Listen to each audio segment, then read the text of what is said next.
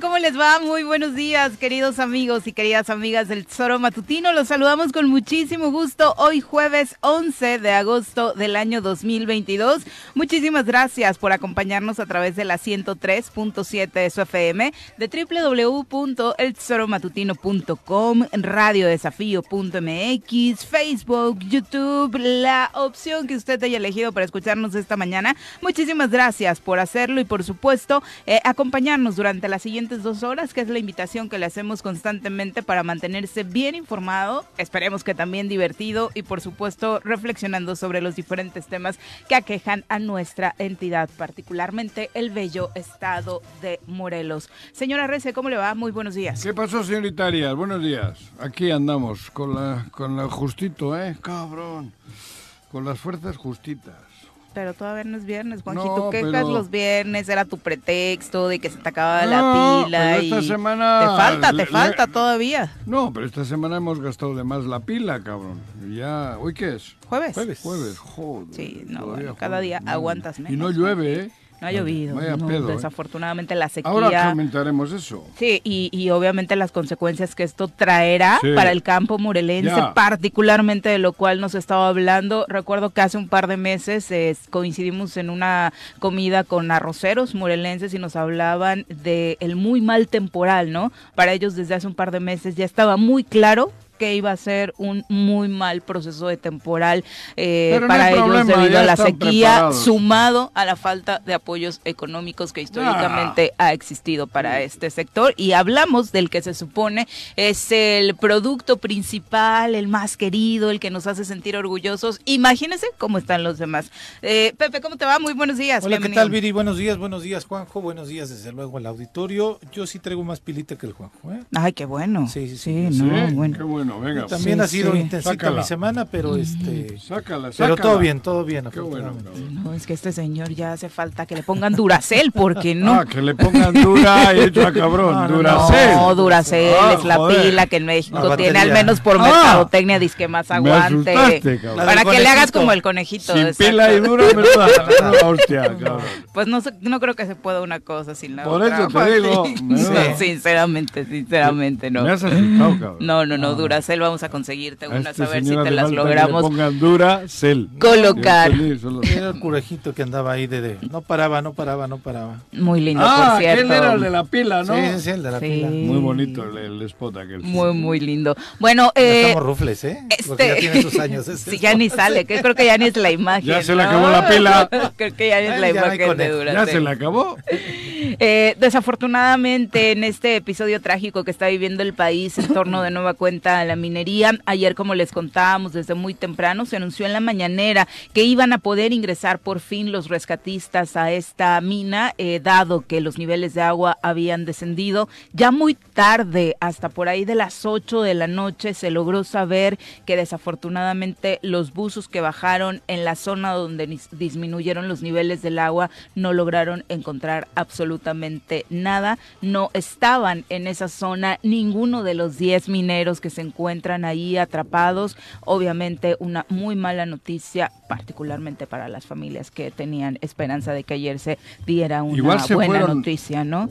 Podría ser una... Que, ellos se fueron a otro lugar, ¿no? Los, los mineros hemos insistido en que parte de este porcentaje del que se habla, con el que podrían encontrarlos con vida, es que pues por ahí había zonas donde resguardarse. Burbujas. Tal vez buscaron por ahí, ¿no? Así, que así le llaman exactamente. La esperanza nunca se pierde. Pues Hoy continuarán los trabajos, sigue disminuyendo el nivel del agua de este río subterráneo que desafortunadamente pues colapsó esta, esta mina ya en Sabinas, Coahuila y le estaremos informando de la situación. Vamos a presentar a quien hoy nos acompaña en comentarios. Un hombre de izquierda, amante de la música y el fútbol. Llega desde la tierra temisquense el secretario del Ayuntamiento de Temisco, Carlos Caltenco. Bienvenido.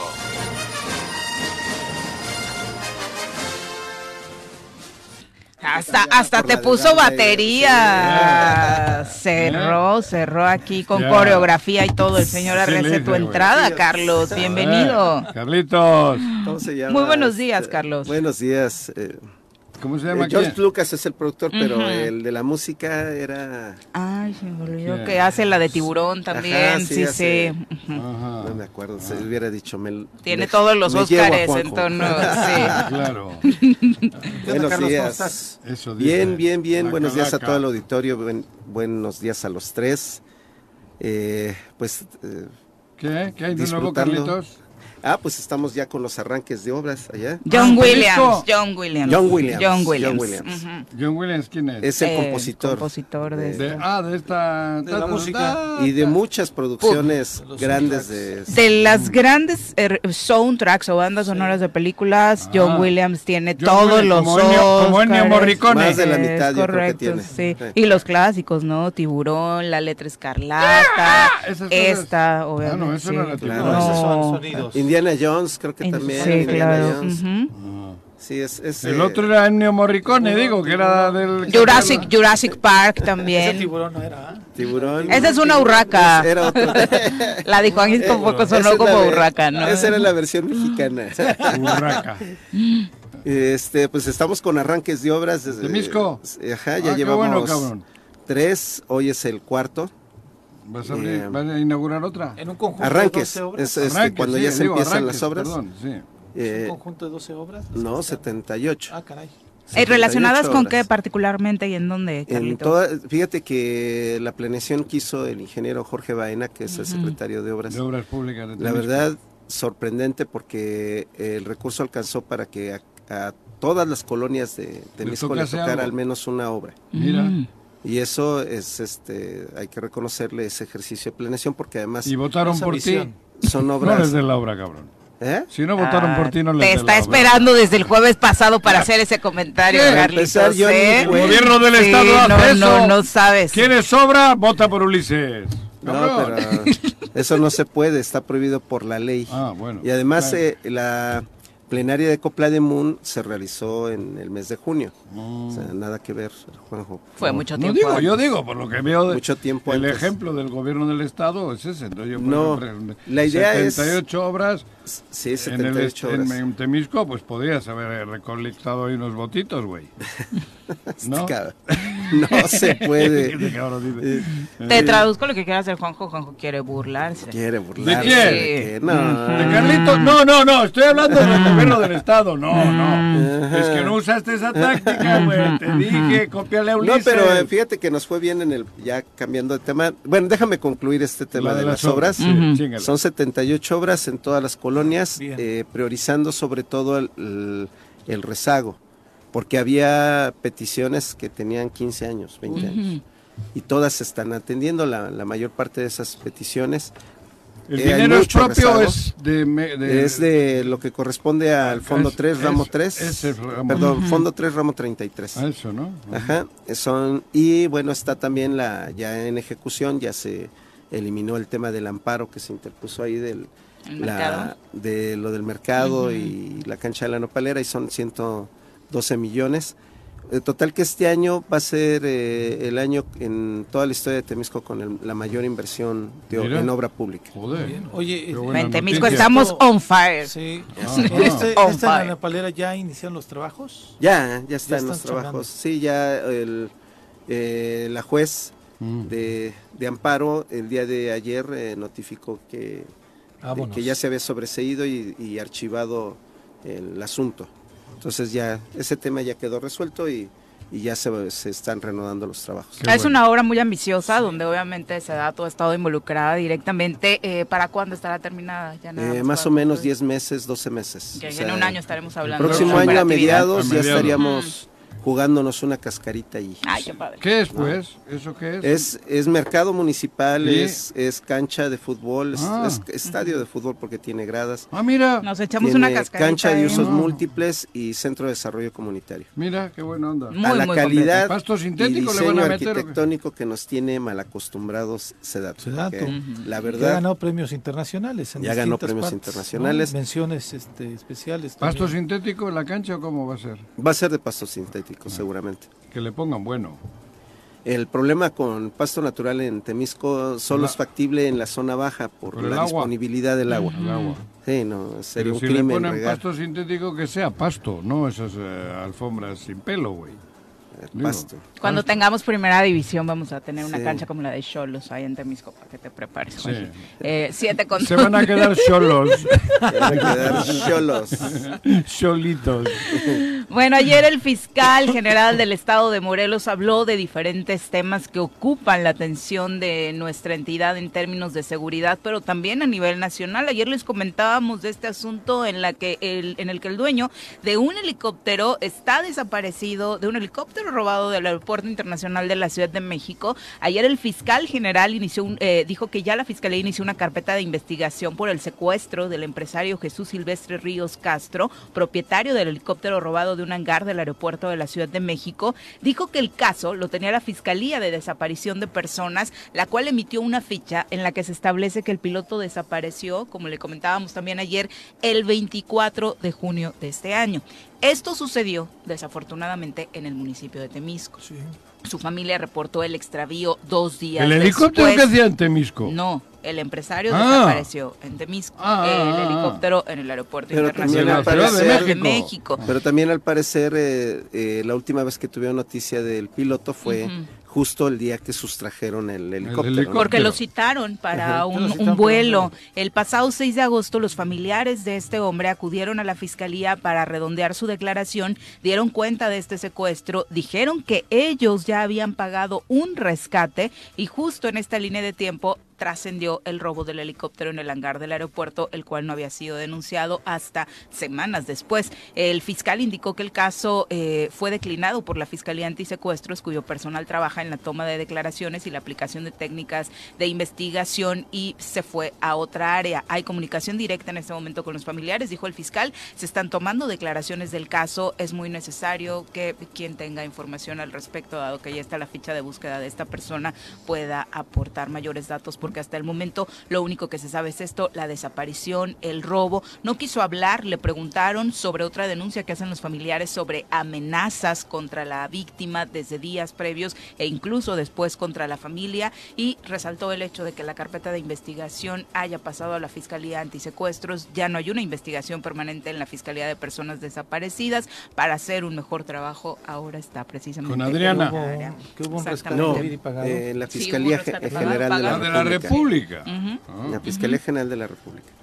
está bueno, está bueno, pues es un caso otro más. Ahora, lo, que sí Y es... no hablo de los de lo de Huitzilac. Habló de Huitzilac, justo es Digo, el otro porque- tema. ajá. Este, obviamente, por ser de, de interés Eso nacional, digo, fue con el que empezó. Pero sobre Huitzilac, las noticias no son buenas. El fiscal eh, resaltó que el secuestro, el robo, el asalto a mano armada, los Pero- asesinatos son delitos cotidianos en esta zona y que desafortunadamente Y- hoy se tiene que hacer una recomendación que es evitar prácticamente Pasar en este por ahí. momento la Es- zona. es lo que Escuchemos. mencionó, ¿eh? A ver qué dice. Ah, estamos ah, por acá. Ahora, ahora ponemos el, Ah. el audio precisamente. Pero para- es curioso, Carlos, Pepe. Sí. Yo recuerdo que llegué a Morelos y iba a acampar a Zempoala. Sin ningún problema. Iba a pescar, a las truchitas. Así es. Mis niños, cuando nacieron, los, los de mi segunda camada, y los llevaba a acampar. Hasta que un día, en una casa de campaña, matan a un médico Uh. militar pediatra. Eso ya son años, güey. Acampando con su Sí, familia. Con su familia y le matan a un médico. Empezaba el recuerdo- programa. Sí, ¿te Ujú, acuerdas sí, que sí, les sí. conté? Que en vivo, casi. Ah, no, bueno. Bueno, pero fue de Fue las así. primeras notas respecto a Huitzilac que eso hará 18 años o 19, o no sé, una barbaridad de tiempo. Y cada, cada día es peor. Pero a mí que no me vengan con cuentos chinos. ¿La tala no la ven o qué? O sea, ¿la tala no se ve? Bueno, ese es uno de los. Bueno, por eso es que voy a ir narrando todo. Es que Los secuestros no se ven. Cementerio también, y lo voy Los a... asaltos en Zempoala no se ven, las muertes en Zempoala no se ven. Yo hablo de 19 años, no estoy hablando de 19 días. 19 Recordarán- años, yo, yo, Juanjo, hablando de eso. Recordarán el caso de una chica desaparecida en Xochimilco, este, que salía trabajadora de una franquicia de comida rápida. este, sale y le alcanza a reportar a sus amigos que el taxista se la llevaba. Cuando encuentran, ocho meses después me parece el cadáver, no encuentran solamente su cadáver de ella, encuentran otros tres cuerpos más de mujeres. Qué terrible. Eh, en las inmediaciones, en la frontera entre, entre Parres y, Y Huitzilac. Huitzilac. Ajá. Eh, es una zona que se ha convertido en un... Pero Es un triángulo de Es las un Bermudas. triángulo Pero de las. Bermudas. Bueno, ¿sí? pero la, el triángulo de las Bermudas hay las, se eso. mueven las corrientes, las mareas y la hostia. Yo, yo recuerdo Aquí, muy bien, ley. todavía hace 15 ¿Qué me años, viene con rollo? yo prefería regresarme por la federal, por la autopista, por la carretera federal, porque me gustaba Es el más paisaje, bonita, es más bonito. Era. Dejé de hacerlo en cuanto empezó a ver este cosas de que Pero ¿tú crees que- ponían Cuerpos. obstáculos, cuerpos. Pero estás hablando de... la otra, ¿eh? Hace dos años, dos años, a unos chicos los de- los paran unos este, delincuentes en la eh, por el Palacio, no, el Lomas de Cortés, por el hospital, el colegio que está ahí en, en Lomas de Cortés. Se los llevan, o sea, les quitan el volante, se los llevan y se los llevan a Huitzilac. Ajá. Y ahí cerca de las lagunas de Zampuela acuchillan uno de ellos para quitarles las cosas y otros Bueno, más a compañeros de este agarrar. programa les aquí pasó en el eso. semáforo los Justo levantaron eso. con la camioneta nuestra. Pero vea a dónde se los llevan. A Sí, Huitzilac, igual acá, se lo ¿eh? aventaron Sí, allá ahí. en una, en barranca. Desde aquí, desde... Aquí en Parres, de- en este, en el los- semáforo el los hospital. semáforo de aquí arriba, en el de Parres. Bueno, cómo es el modus operandi. Por- Y que no se den cuenta. Por eso te digo, Y joder, también lleva años, porque de esto hace igual 14 años. Claro. Yo te estoy hablando hace dos años, dos años y Pero medio. de Huitzilac llevamos hablando, yo 19 años creo, de lo mismo. En se va 19 grabando años no ha podido hacer nada. Es terrible. En 19 años no se ha podido buscarle solución. Es la, Suiza de, de- de De Morelos. Morelos, sí, claro. Es un lugar primoroso. pre-. Le están dando en la madre en todos los sentidos. En todos. Es triste cuando, antes de que entrara el actual presidente municipal, sino todavía en los tiempos de, de era esta persona, ¿cómo se llamaba? Que después fue candidato a diputado local. Ulises. De, de Ulises Prado. No, de Ulises Prado. Prado, Ulises. Se- sí, se no, no, acordarán- No, el otro. No el otro. Se Pero- acordarán del linchamiento de unas personas. Ah, claro, sí, Sí. Y, y cuando supe yo el número de policías de elementos que tiene el municipio, No, 12 no. elementos divididos en dos turnos. Por eso. Para toda esa zona que además por las características que tiene requiere mínimo 40, 50. Pero el, el tema es que nadie puede hacer nada. No, no, no se dan cuenta que esto es una catástrofe. Huitzilac es un paraíso. Era. Era. Bueno, todavía se puede recuperar. Sí, Sí, claro. Y hay Urge la buena presencia gente, ahí. gen- hay- Tú ves que hay gente trabajadora, que hay, que hay, que hay gente que está al día al día luchando por, su- por, por, por conseguir su pan, cabrón. Pero como es tan fácil delinquir, porque nadie hace nada, lo de Sempuela empezó hace años y dejaron y dejaron y siguen dejando, entonces se, va contaminando la zona. Claro. Y les encantó la idea de echarse la bolita eh, entre el Estado de México Ajá. y Morelos diciendo es que les toca a ellos, No. es que nos toca a nosotros. Cabrón. Y ya escuchamos, en dos minutos todos tenemos o nuestra Joder. anécdota o la de amigos o la de compañeros de trabajo relacionados con este Sí, tema. Porque al igual, o sea, es- eh, escuchamos Huitzilac, recuerdo el caso de la fotoperiodista Pilar Campos, que también allá haciendo una sesión fotográfica le robaron absolutamente todo su equipo, denunciado hace uno o dos años, amigos que han secuestrado, bicis, robos de autos, tenis. a los amigos que acostumbraban a ir de, de. Morelos a Toluca y que prefirieron cruzar El Ciudad hijo de un México notario con porque la les, moto lo mataron hace dos años. les ponían las piedras para que se pararan. Siguen ¿no? haciéndolo. Sí, o Bueno, sea, y la alerta de violencia que Estados Unidos ha emitido es por una situación de un ataque también hacia incluso agentes del FBI en este lugar. Ah, sí, claro. Sí. Desde hace años. O sea, Joder. esa alerta Tres. viene un poquito Una- más de una mal no recuerdo, tres, de los cuales dos Sí. murieron y uno Sí, sí, quedó sí. gravemente herido. Y estaban persiguiendo a un pez gordo, es lo que se sabe. Sí. Sí, sí, sí. ¿sí? Y derivado de eso, Estados Unidos Pero- emitió la alerta de viaje hacia sus connacionales para que le pensaran, este, no fuera tan prioritario Pero- a Morelos, ¿no? Es, ah, pero yo me refiero un poco a lo que dijo ayer el fiscal. escuchemos Lo lo, que tenemos- dijo el fiscal, por pero, favor. pero, joder, lo que, pero es que, a ver, Ahora ahí. reflexión. No, voy a mi chaquetita. pero lo que sucedió en ese tema de la autopista es eso, es un robo con violencia, hay un disparo y tenemos ya eh, eh, indicios en materia de balística y los resultados ya están, ya están a la mano de la carpeta. ¿Cuántas, cuántas, ¿Ya hay denuncias sobre estos delitos ahí? cuántas carpetas Sí, por hay? supuesto. Tenemos ya todo un tema histórico en la zona de Huitzilac. Tenemos ahí una diversidad de actividades ilícitas. Desgraciadamente tenemos ahí secuestro carretero, secuestro express, secuestro en otras modalidades. Hemos tenido eventos muy delicados en esa zona. Es importante reforzar la seguridad pública. Como ustedes saben, la Fiscalía del Estado no es, no es la encargada de la seguridad pública. El Ministerio Público de la Fiscalía interviene ya que acontecieron los delitos. Sin embargo, vamos de la mano, coordinamos, compartimos información con la Comisión Estatal de Seguridad Pública que está haciendo grandes esfuerzos porque carece de personal suficiente. Sin embargo, pues ese es un tema que va eh, con el Poder Legislativo en el tema de los presupuestos. Es un tema que ya hemos tocado muchas veces. Para- yo no sé por qué se quieren cuidar unos y otros. Si no se quieren. Pues es el único que le habla al fiscal, ¿Quién? Guarneros. No, güey, pero, Ah. pero ¿qué, qué, por qué dice? No jodas. Pero La verdad. Guerreros no sabe dónde está su segundo, ¿qué va a saber de, de, de- cabrón? Huichilán. No me jode. Pero yo le digo a Uriel, Uriel, oye, no me jodas, que se están haciendo grandes esfuerzos en qué? Sí, claro. es ¿En una qué? declaración O sea, no quieras política. quedar bien, Uriel. Es- no están haciendo ni madres. Dile eso a Guarneros, cabrón.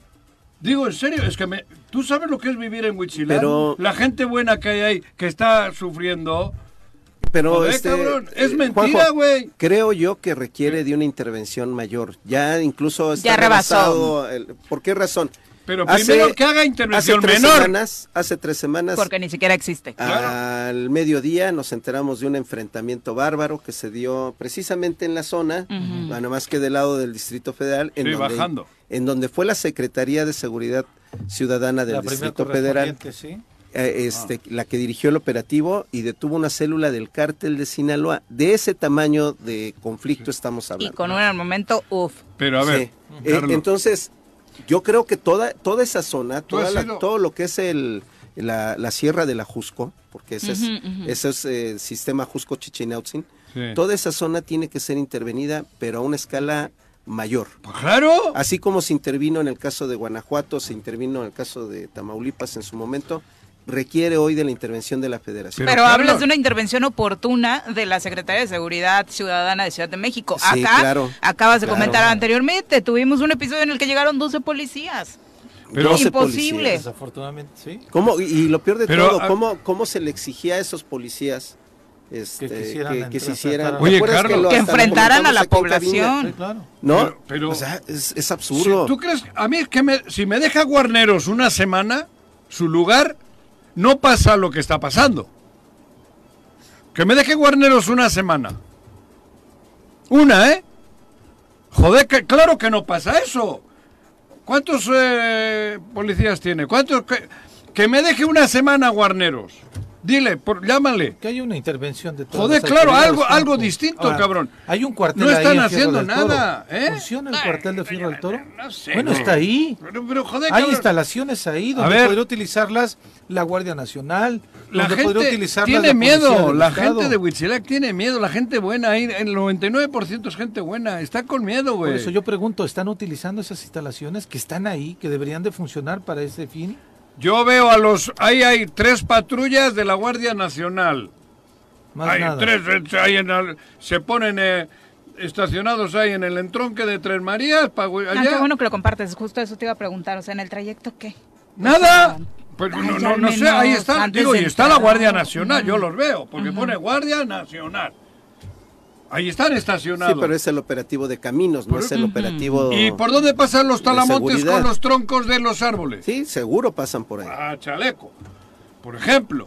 ¿Y por dónde pasan los que secuestran? Por ahí. ¿Y por dónde, y por dónde pasa todo? Pues pasa por ahí. Y la respuesta de todos es echarle la bolita de a mí no me toca, le toca a la CES, yo nada más investigo, ay no, que este Pero tema de Talamontes se es están haciendo federal, grandes ¿no? no pueden, Claro, que no nos mientan. siguen creciendo los 19 delitos en años, yo sé, 10 yo, yo, 19 Sí, años que iba a menos- acampar. Al menos 10 años tiene que no visito la zona como antes. Pero por lo mismo. Me encantaba ir a los pulques. Claro. los pulques de curados, que el de pitaya es una Maravilla. maravilla. Deja uno de ir, el, el fin de semana era de, de antojitos, de llevar a cuando tenía La labradores, gente va, ¿eh? llevar a los labradores La a, gente a va, echarse ¿eh? chapuzón En la a las lagunas. A echar novio en las lagunas. Era lugar de Ya pinta no. en la prepa. ¿Echaste al novio en la laguna o qué has dicho? Mm, También. Más o menos. más, más o menos. No, es una maravilla. Es que le brillaron los ojitos a Viri cuando se acordó. No, ya no. No, era el lugar No, de pero pinta. Te por ibas eso- como adolescente para allá, no pasaba absolutamente Pero nada. ¿quién es? Huitzilac, ¿dónde está? ¿En qué, en qué estado? es? Está entre en- los dos, No, no, precisamente en los límites. Huitzilac, Ah, ¿dónde? Huitzilac es Morelos. Morelos. ¿El Morelos? ¿Y de qué, de qué estado, de qué, de qué hablamos de Huitzilac? Claro. Él ha mencionado Huitzilac, el fiscal, ha dicho Huitzilac, ¿no? Es correcto. ¿Y a quién le corresponde? Primer paso. Al Ejecutivo Estatal, que Claro. justo en el municipio de Huichilac Claro. tiene ese letrerote para recibir a los visitantes diciendo está, que cabrón, somos, anfitrión anfi- del mundo. Anfitrión del mundo. Bueno, y recuerdas que antes también estas cosas, no sé, parece que ya no se ha dado, se daban en la autopista esta de Tepoztlán, la Peracuautla. También. Ahí secuestraron hasta el rector Vera. Al rector. Bueno. Pues había una, un- sí, ahí lo secuestraron. Sí, una- una piedra en el camino. No sé, no sé. Pero Me este, enseñó que mi sí destino había, sí había Era casos pagar también. y pagar. Sí había también casos de este, de este tipo, ¿no? Sí, Ahora, lo esa- mismo, el esa- mismo modus. Esa dependía, esa directamente de la, de la Policía Federal, Federal. de Caminos, ¿no? Bueno, lo de la Pero bueno, es que el, gra- el caso de Huitzilac está tan grave que ya también están actuando en la autopista. Sí. Ya hay Esto ocurrió en la autopista. Eso, en la autopista. Este, O esto, sea, es- los eso es lo grave, o sea, ya, ya es una cuestión de, de totalmente fuera de control, por Ajá. eso digo yo, y tienes, tienes toda la razón en señalar la responsabilidad de las instituciones estatales. Claro. Pero Claro. ya el nivel del problema alcanzó tal, tal Rebasó. Que ya se grado que ya están rebasados, ya necesita intervenir la federación de forma urgente. Y te toque o no te toque, la respuesta no puede ser no visiten la zona. O sea, como obvio, autoridad en cualquier nivel debe ser hacer tu trabajo y no decir por favor no vayan. Me porque duele somos el dedo, incapaces pues, de resolver este tema, ¿no? Es, es la más ¿Cómo que me fácil. Son las 7 con 30 de la mañana, nos vamos ya a nuestra primera pausa, no sin antes invitarlos a participar con sus comentarios. Estamos en el Tesoro Matutino, en Twitter, en Facebook, para que nos envíe sus mensajes y reflexiones y también nuestro número en cabina a 311-6050. Chacho Matar dice que te ve bastante rejuvenecido en tu regreso al Tesoro, Juan, que sí es el frío de Huitzilac. Te recomiendo uno, Chacho, que revises eh, Que con el oculista tu, tu tema de la vista y segundo, yo creo que es el efecto de su chamarra de RBD, la que lo hace ver medio juvenil. ¿Qué es Vámonos a pausa, volvemos. Ese es de la Liga TDP. Gracias, gracias, gracias por continuar con nosotros. Francisco Casales, un abrazo. Leonel Jaimes, eh, gracias por el tip, te lo agradezco mucho, Leonel. Eh, me recomienda de manera personal que la próxima vez que vaya a la mañanera tenga mucho cuidado por algún pleito que se pueda dar entre Juanjo RC y Lord Molécula. Entonces, no hemos coincidido, no coincidimos con Yo el sí. antier, ¿No fue pero pues sí, no, no estaba por Yo, ahí. cuando- yo lo conozco. Yo les voy a ¿Es decir, ese que se viste raro? ¿Pero por qué Por eso fue el primer pleito, porque iban vestidos igual. Iguales. Y entonces se molestaron en la entrada. Ah, cabrón. ¿Quieres se molestaron en la entrada. ¿Quieres pleito, y? Juanjo terminó yendo por eh, la única cosa que trae en su cajuela, que es un el- Y así llegó a la mañana. ¿Te pelearías con Lord Molecular? Pero muchas gracias. Leonel. No, ah, físicamente. Con Lord Molecular. No. No, no, no, a palabras. No, Ah, dialécticamente sí. no si los dos. ¿Qué? Te agradezco el tip, Leonel. Tendremos, Yo sí le aplaudo. Ah, tomaremos, ¿También él? tomaremos las precauciones de Leonel y gracias al auditorio. Mar Carmona, un abrazo. Profe Arnaldo Pozas también. Eh, dice, muchos, la verdad es que evitamos esa zona eh, de Huichilac desde hace mucho tiempo y lo preocupante para nosotros como población es que todos se echan la bolita. Eh, Alberto Caballero, un abrazo hasta Mazatepec. María Menes también eh, nos reporta un accidente pasando el polvorín hacia el sur, Sí, dirección ¿eh? norte-sur. Hace unos minutos eh, No. cerraron la, vialidad. Hace unos sur. minutos, no, ¿Te ya tocó tiene ya? por lo menos una hora. Cuando Ah, venía para acá ya estaba ¿Lo el accidente Sí, sí, y la larga fila. Hacia el sur, Porque es atípico en este horario que esté Sin haya es- tráfico. y colapsado y No sin hay- escuelas, no exactamente. Correcto. Gracias, eh, María, por el reporte. María Maltazar también dice saludos en cabina y al equipo de fútbol eh, Gisela Mota, que ya están listas para jugar la final ¿qué este sábado Este a la una de la tarde en la unidad deportiva Gisela Mota. Todo el éxito del mundo, por Es supuesto. la tercera final que disputan y lle- llevan una ganada, una perdida. Ah. Y esta, esta final pues es, es muy esperada porque esta, particularmente esta temporada fue muy competitiva. Ah, La mira. liga. Un Se abrazo. está fortaleciendo. ¿Es la liga ahí en el, el municipio? en ¿Cómo? el muni- es una liga que se... ¿De mujeres? Eh, en la unidad deportiva Gisela Mota siempre ha existido una, una liga, organización, buena organización sí. Me deportiva, los pero presentaste una vez, recuerdo. crecen los jugadores, van creciendo y en el caso de las mujeres se van ocupando en otras actividades y entonces el fútbol femenil decayó al grado de que desapareció la liga femenil. Hace tres años empezamos un proyecto ahí con, con varios este, directivos de clubes de fútbol infantil con la idea de, de crear la liga femenil Ajá. y se decidió formar una liga de, de fútbol Mira, femenil bueno. infantil. ¿Y esta que, ¿No? este que va a ser es categoría libre? o Esta ya es categoría Ah, libre mira. porque fueron evolucionando. Son chicas que empezaban jugando de 13, 14 años, hoy ya tienen 17, 18, pero tienen un nivel, la verdad, muy bueno y eh, ¿Y tú se estás espera en la que... organización o qué? Yo estoy en la organización como, bueno, soy uno más de los delegados por- Ah.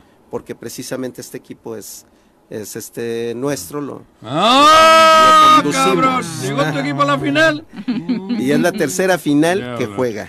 ¿Y ¿Qué quién? tal? Voy a ir a hacer mis pruebas la Oh, próxima temporada, eso. Carlos, ya que eres, eh, está la categoría libre. Yo te digo cuándo son las visuales. Gracias, muchas Llegaron a la gracias. final. Mm. Carlitos Salgado, un abrazo también. eh, y, y el profe eh, Richard Pozas dice, las nuevas generaciones desafortunadamente ya no sabrán lo que es una lunada, un campamento grupal, disfrutando las bellezas de la naturaleza de Morelos. En, en Tepos yo creo que sí, en este, en este ¿no? que Que es un campamento más este Cuidado. restringido, más cuidado, ¿no? Pero También Sí, en, en-. ¿cómo se llama? El no hay. bosque, el bosque en Yautepec, también, claro, eh, sí. que se entra ahí por, No, por pero- precisamente. Pero yo no doy por perdido. No el- podemos, eh, No, no, no, no, no, no, no podemos que- eh, decir eso. Es, es una disputa del territorio, de la Pero sociedad eso es- con, con la Sí, pero- delincuencia. pero la si sociedad quiere, necesita si la quiere autoridad. la, la- Sí, la claro, claro. si La quiere la autoridad. la que sea, eso se arregla en dos meses. Pero se Claro, arregla en dos meses. Teniendo presencia y deteniendo. y proyectar a Huitzilac, que, haya, que haya bonanza, que, haya, que, que sea, bueno, ya no hay pueblos mágicos, pero hacer que sea un pueblo mágico. Sí. Que haya, que haya recursos, porque con Es las maravillas naturales hacerlo, claro. habría una derrama económica hombre, increíble. Un, un tour, Pero no este, quieren, no quieren las autoridades. Y además no, no todos los delincuentes, o la mayoría de los delincuentes no son de allá, ¿eh? se han venido a instalar ahí. Como ven fértil y fácil, pues Llego. te- no me instalo, salgo a la esquina y me, ya tengo el negocio. Como nadie hace nada, no son huichilec, Y la- y No, la- No sé cuál es de ahí. gentilicio. A ver. huichi- huichi- ¿cómo No son gente Tú de eres de Huitzilac. ahí, Juanji. Pero no me sé cómo me dicen en Huichilac, ¿cómo, cómo dicen a los de Huichilac? Huichi-. Huichi-. Huichilecos. No creo. No, No sé, suena. El gentilicio de Huitzilac, por favor. Nos ¿Cómo se ayudan, llama? por Ayuda, favor. Ahorita, ahorita, ahorita lo vemos. Pero Voy a creer cuatro aquí en cabina y ninguno sabe No, cómo pues yo soy el que vive ¿Cuál es el allá. Es que gentilicio de es el Huitzilac? obligado. Sí, cabrón, y fíjate. ¿Huistlecos? No, No, sé. Podrías, me sonaría más que lo otro. Ujú.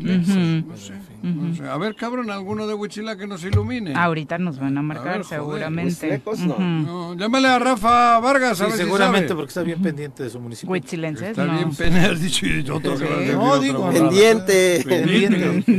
Sí, como que- Pero bueno, eh, nos preguntan también por acá, que ya que estábamos hablando del tema de Morena, Adriana Martínez, eh, ¿cuál es el tema con eh, las elecciones de este fin de semana? Bueno, decías que se, Se posponen. Se ¿no? posponen una semana porque va a haber recuento en algunos distritos. Sí, Esto es generalizado, no es solo en Morelos. No, no, todo el país. La, la idea de la Comisión de Honor y Justicia es asegurar y garantizar la, la transparencia del proceso interno. Ajá. Entonces hubo varios recursos de revisión y de impugnación Se pasó y se, le- se está solventando ese derecho de todos los militantes.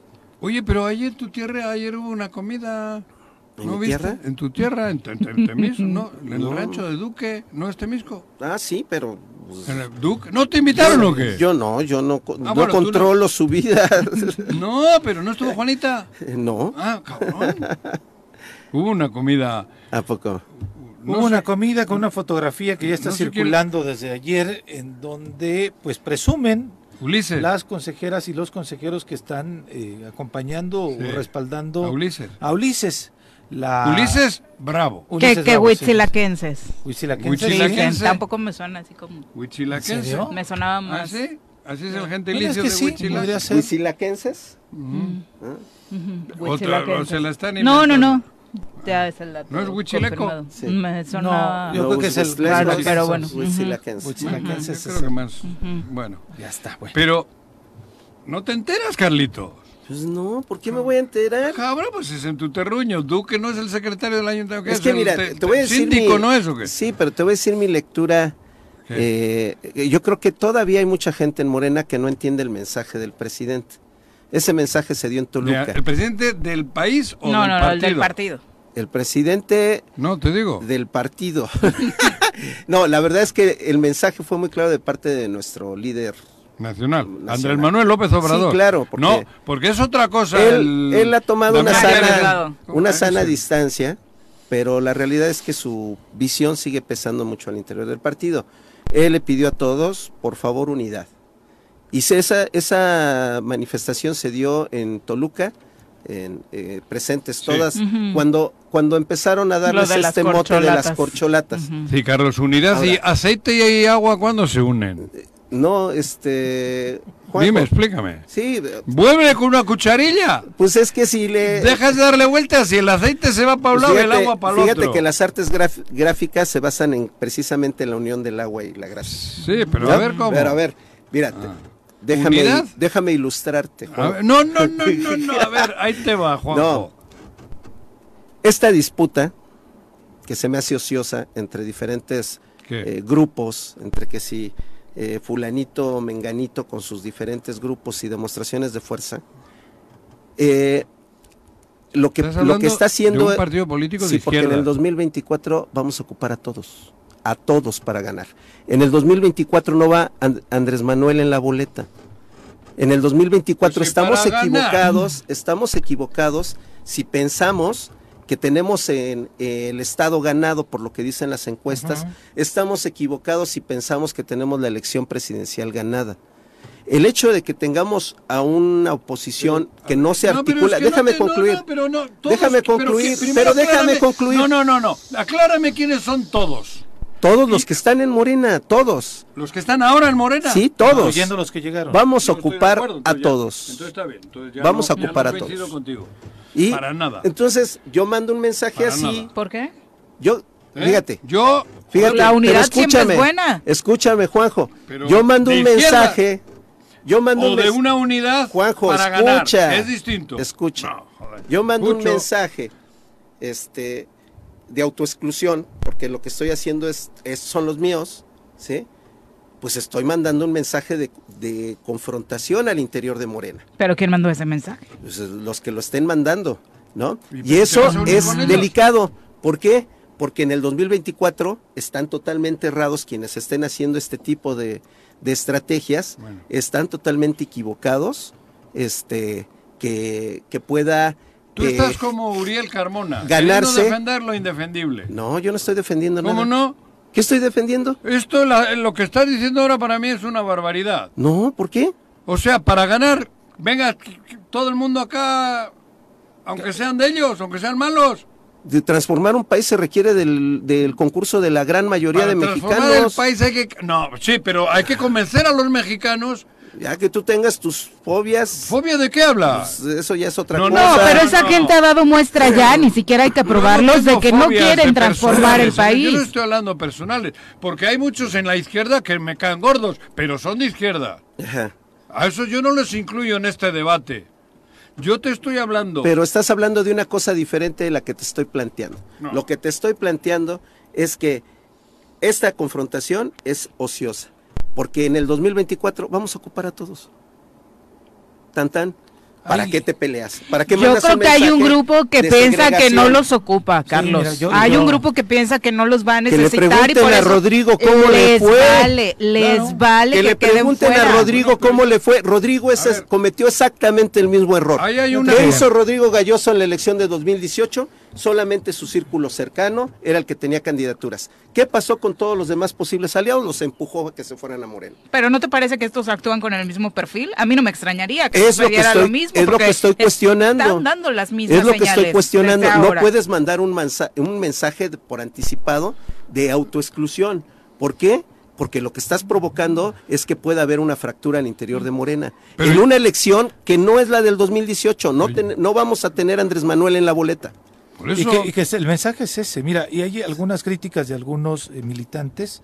De hecho, yo veía, este, cuando veo esta fotografía, eh, uno que además es suplente del diputado Jorge Toledo menciona, me gusta esta foto que se evidencien como unos vendidos, algunos otros traidores. Los de Tepito tarde o temprano se van a ir de Morelos, pero los demás tendrán que afrontar en algún futuro lo que son política y socialmente. En estos tiempos el poder se termina muy rápido, pero la mancha a la dignidad quedará hasta por generaciones. Por cierto, tres de ahí ni siquiera son consejeros. Y hay uno de ellos, por ejemplo, que, eh, eh, que es en la cuestión de ahí, Montescuen, que ha, parta- que ha pasado de partido Ay, ese en sale partido todas las fotos. que está en el libro de las manos sucias de Felipe Calderón. Y el ejemplo muy claro es, Montescue iba a ser candidato del PRD a diputado federal en las elecciones anteriores. ¿Por qué ya no fue candidato del PRD? Porque Rodrigo Galloso ya no iba en la boleta en la número uno plurinominal del PRD. Y fue como esta composición que hizo el PRD, por eso lo preguntaba la otra vez aquí a, Sergio Prado también, este, en esta composición que hizo el PRD en la elección pasada, generó alianzas. Rodrigo Galloso, por encima incluso de Cristina Valderas, que me duele mucho decirlo así, y además porque ya no está viva, pero fue un gran debate que tuvimos, y tenía a Montescue como uno de sus brazos de Rodrigo, y ahora llega Montescue a esta fotografía a un lado de Ulises Bravo, con dos o tres consejeros que al parecer metió en el municipio de Huitzilac.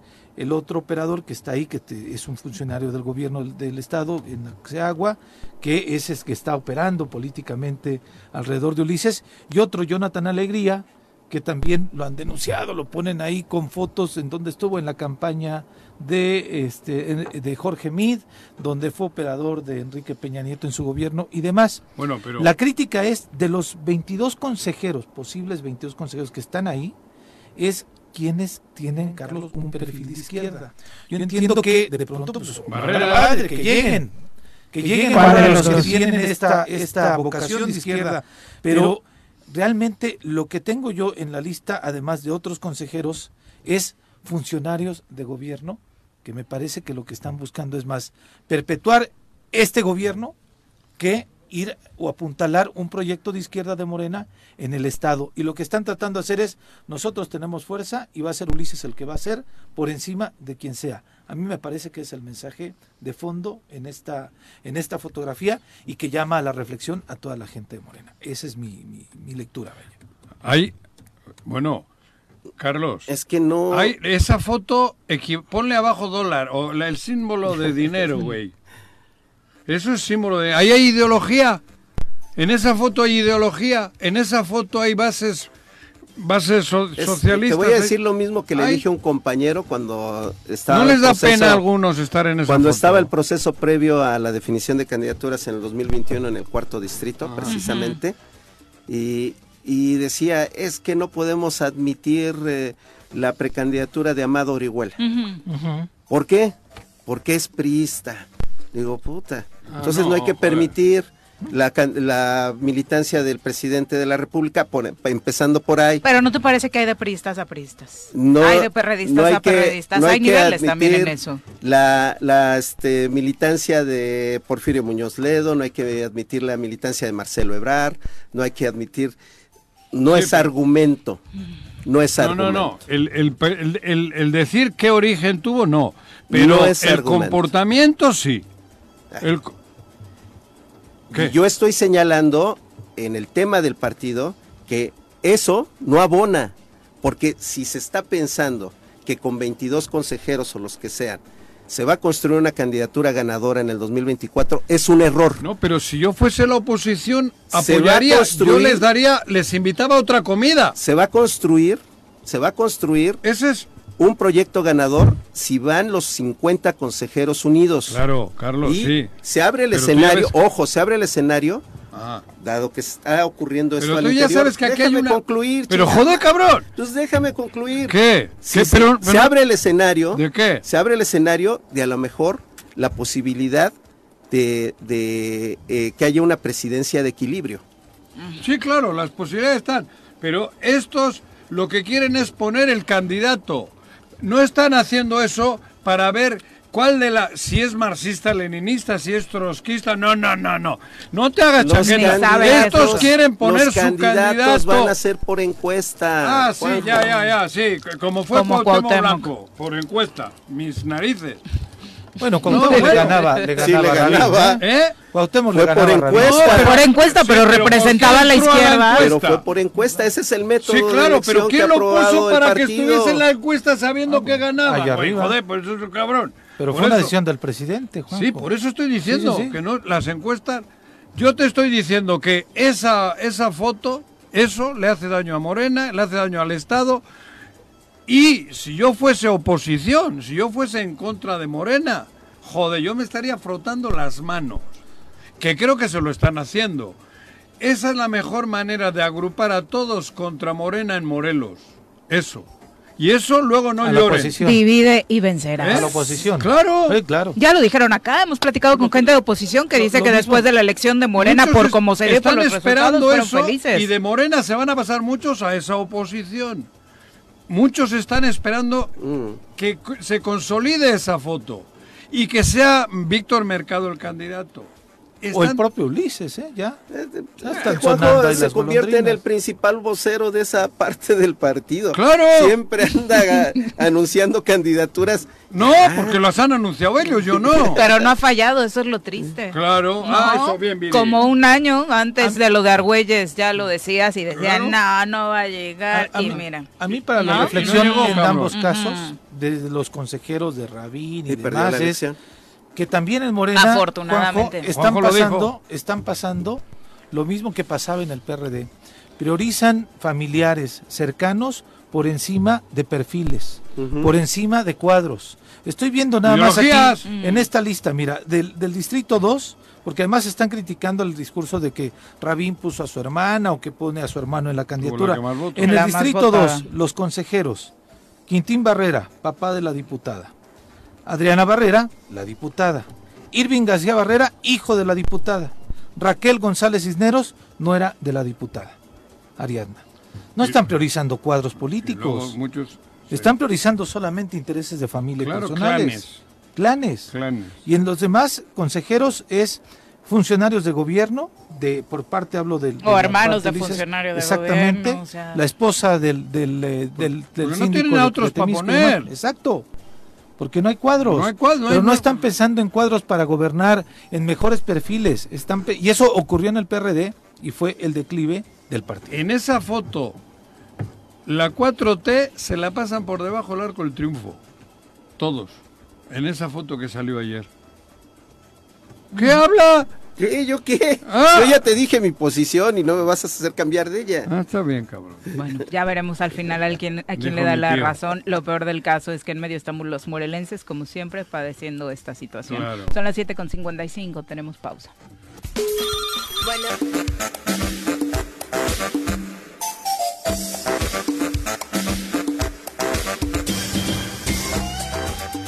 Gracias por continuar con nosotros, Adolfo García. Gracias por tus lindos comentarios. Siempre digo, espero que sean para mí. Dice saludos a la voz más hermosa de la radio. Eso o es güey, claro. Ojalá puedas Seguro. especificar ¿Cómo en estos comentarios.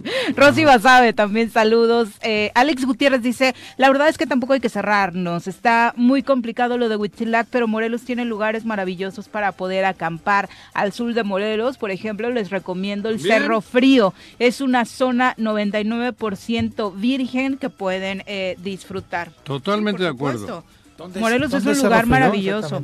¿eh? Ahorita que nos redondee Sí, sí, nos Alex el, el dato y por supuesto trataremos acá también Cerro- de, Cerro de Frío. compartirles eh, los diferentes eh, espacios que en Morelos tenemos para, para este tema, ¿no? Exactamente.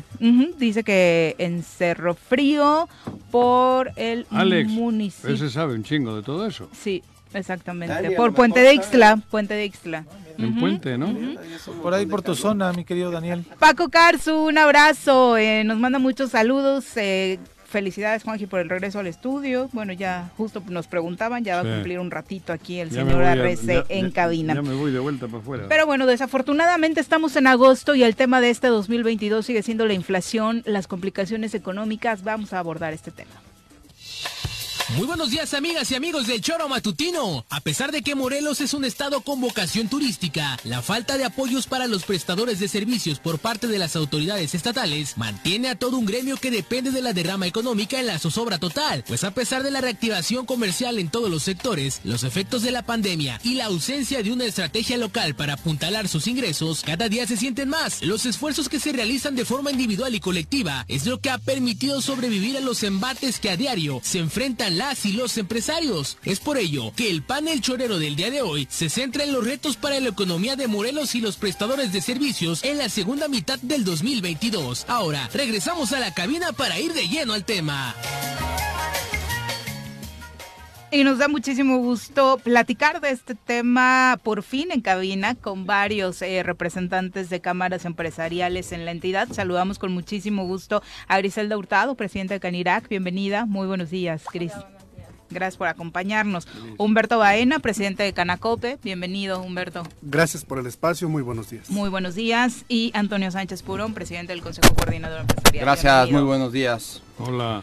Gris, eh, estamos en el octavo mes del año. ¿Cómo ha sido? Creo que ya podemos tener una reflexión más completa de este 2022. ¿Cómo vamos? Bueno, la industria restaurantera seguimos en... Se puede hablar que de una recesión, ¿no? Ya la pandemia para nosotros ya es un tema Pasado. pasado, existe, pero nosotros los restauranteros ya nos acostumbramos, ya nos adaptamos, seguimos con todos los protocolos. Ya casi el 90% de la población está vacunada, los niños ya se están vacunando, entonces para nosotros ya es un- es un tema que ya lo estamos dejando atrás, ¿no? Lo que ahorita nos preocupa y nos ocupa es la inflación. Este ese es una es un gran tema para nosotros. Otra vez le tocó a la industria restaurantera ser más golpeada por esta situación Sus porque principales. la ¿no? canasta básica es lo más caro que está. Se habla de una inflación del 8.13, pero en realidad yo no soy economista, pero bueno, día a día vamos al mercado o al súper y se ven el reflejo en los precios Los huevos cada día más, arriba. más arriba. sí, o sea, hoy el bulto de cebolla amanece 850, o sea, de un mes, el mes pasado estaba 430 Duplicado. y hoy está 850. Joder. Así es, y así podemos hablar del, de la cebolla, el jitomate, el tomate, el aceite. que ha sido un tema... El este, producto que más inflación ha que presentado más, durante el año. y el gas. Más la tortilla, ¿no? Que se Sí. viene también, que es parte de los insumos también principales. Muy relacionado eh, con el trabajo y, y quienes integran Canacop. Bueno, eh, pues nos está pegando a todos la inflación. Eh, lo que comenta aquí la compañera Griselda, efectivamente, el 8.13 que nos comenta Secretaría de Economía y en el Profeco, por ejemplo, que va midiendo, en realidad no es un 8.13. Es, yo creo que estamos arriba del 10% y hay productos que por supuesto que no es el, el, el 10, el 15%, hay productos que han duplicado su valor. Entonces, aunado a que ha habido productos en los que sí ha habido desabasto, entonces sí está muy complicado el tema de, del comercio, el, el tema de la prestación de los servicios. Entonces, con otros problemas que van de la mano, como comenta Griselda, pues efectivamente, este, pues ya lo de la pandemia, pues ya es un asunto eh, que lo seguimos viviendo, lo seguimos palpando, pero estamos enfrentándonos a un problema muy fuerte que en este caso es la inflación. ¿Se lo Así que- esperaban así, eh, Antonio? Este 2022. Pues mira, eran, eran tantas las circunstancias por las que estábamos atravesando que pues lo primero era el tema de la salud, ¿no? Que era el que había que atender. Sin embargo, este, pues una vez que empezamos a abrirnos, ya pasando el, el- el- el asunto de, de la pandemia, o sea, ya haciéndolo pues prácticamente de la vida cotidiana, pues nos encontramos con este nuevo horizonte, que es el reto económico. Hoy tenemos que reconocer que México lo que se ha dedicado es a exportar mano de obra y lo vemos con los indicadores muy claros en cuanto a la cuestión de la remesa. No es algo que nos debe de eh, generar orgullo, sino al revés. Yo creo que lo que hoy nos tiene que generar es una llamada de atención de qué condiciones nos están generando al interior de nuestro país. Las gasolinas están controladas porque hay un alto subsidio, si no de otra manera traeríamos precios de casi 30 pesos por litro. Y todos los excedentes del petróleo se están yendo a eh, subsidiar las gasolinas. Y como bien dicen nuestros compañeros. Mis compañeros, este, pues el, precio, la, la inflación es un índice que se marca. Sin embargo, si tú vas a hacer una medición de los artículos básicos, efectivamente hay un incremento muchísimo mayor y a final de cuentas lo tenemos que absorber los empresarios para reducir por un lado los márgenes de utilidad que los dos últimos años y bueno y el 2019 fueron fatales y hoy estamos en una situación muy muy endeble donde muchísimos micro y pequeños empresarios están a un vilo de cerrar independientemente de lo que diga la autoridad. Hablábamos hace un momento de que en cuestiones políticas la unidad es fundamental para superar los problemas y justo a- antes de entrar al aire decían, en el sector hay unidad. ¿De qué sirve que haya unidad en el sector? ¿Realmente van impulsando un mismo camino para que las autoridades presenten proyectos, presenten acuerdos, apoyos, por supuesto, que es lo que más se necesita? ¿Van en esa misma ruta? Bueno, yo voy a hablar por el sector gastronómico, ¿no? Nosotros sí traemos un proyecto que es Sabores Morelos, nosotros hemos tenido eh, todo el apoyo de la Secretaria de, de Economía. Sí existen apoyos en Fondo Morelos, sin embargo, esos apoyos pues hay que pagarlos, ¿no? Y es lo que no tenemos como los restauranteros, liquidez, porque no hay liquidez. Sin embargo, nosotros como grupo sí hemos decidido no endeudarnos más, porque para eso mm, a nosotros nos significa pues no seguir creciendo, ¿no? Entonces hemos a- a- aceptado de seguir así, dando la batalla con nuestros propios ingresos de, del día a día. Pero sí existen apoyos en Fondo Morelos, hay préstamos, hay todos. Sí las reglas de operación son un poco complicadas, pero bueno, al final pues hay que pagar ese dinero, ¿no? Eso. Es Sí, deuda. es deuda y nosotros nosotros no nos queremos endeudar. Sí ha habido compañeros de la industria restaurantera que han accedido a esos créditos. Eh, Digo, hay que reconocer también, ¿no?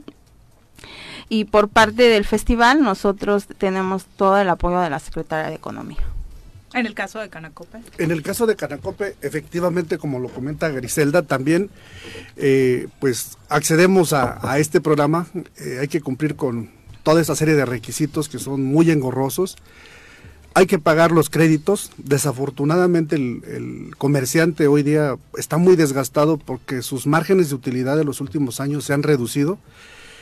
Entonces, ¿qué pasa? Que no puede tener un inventario rico como para hacer competencia a, a las grandes cadenas o a estas tiendas de... sí. Ah, así es, a estas tiendas de conveniencia eh, que cada día son mayores. Entonces, sí, ahí estamos en desventaja.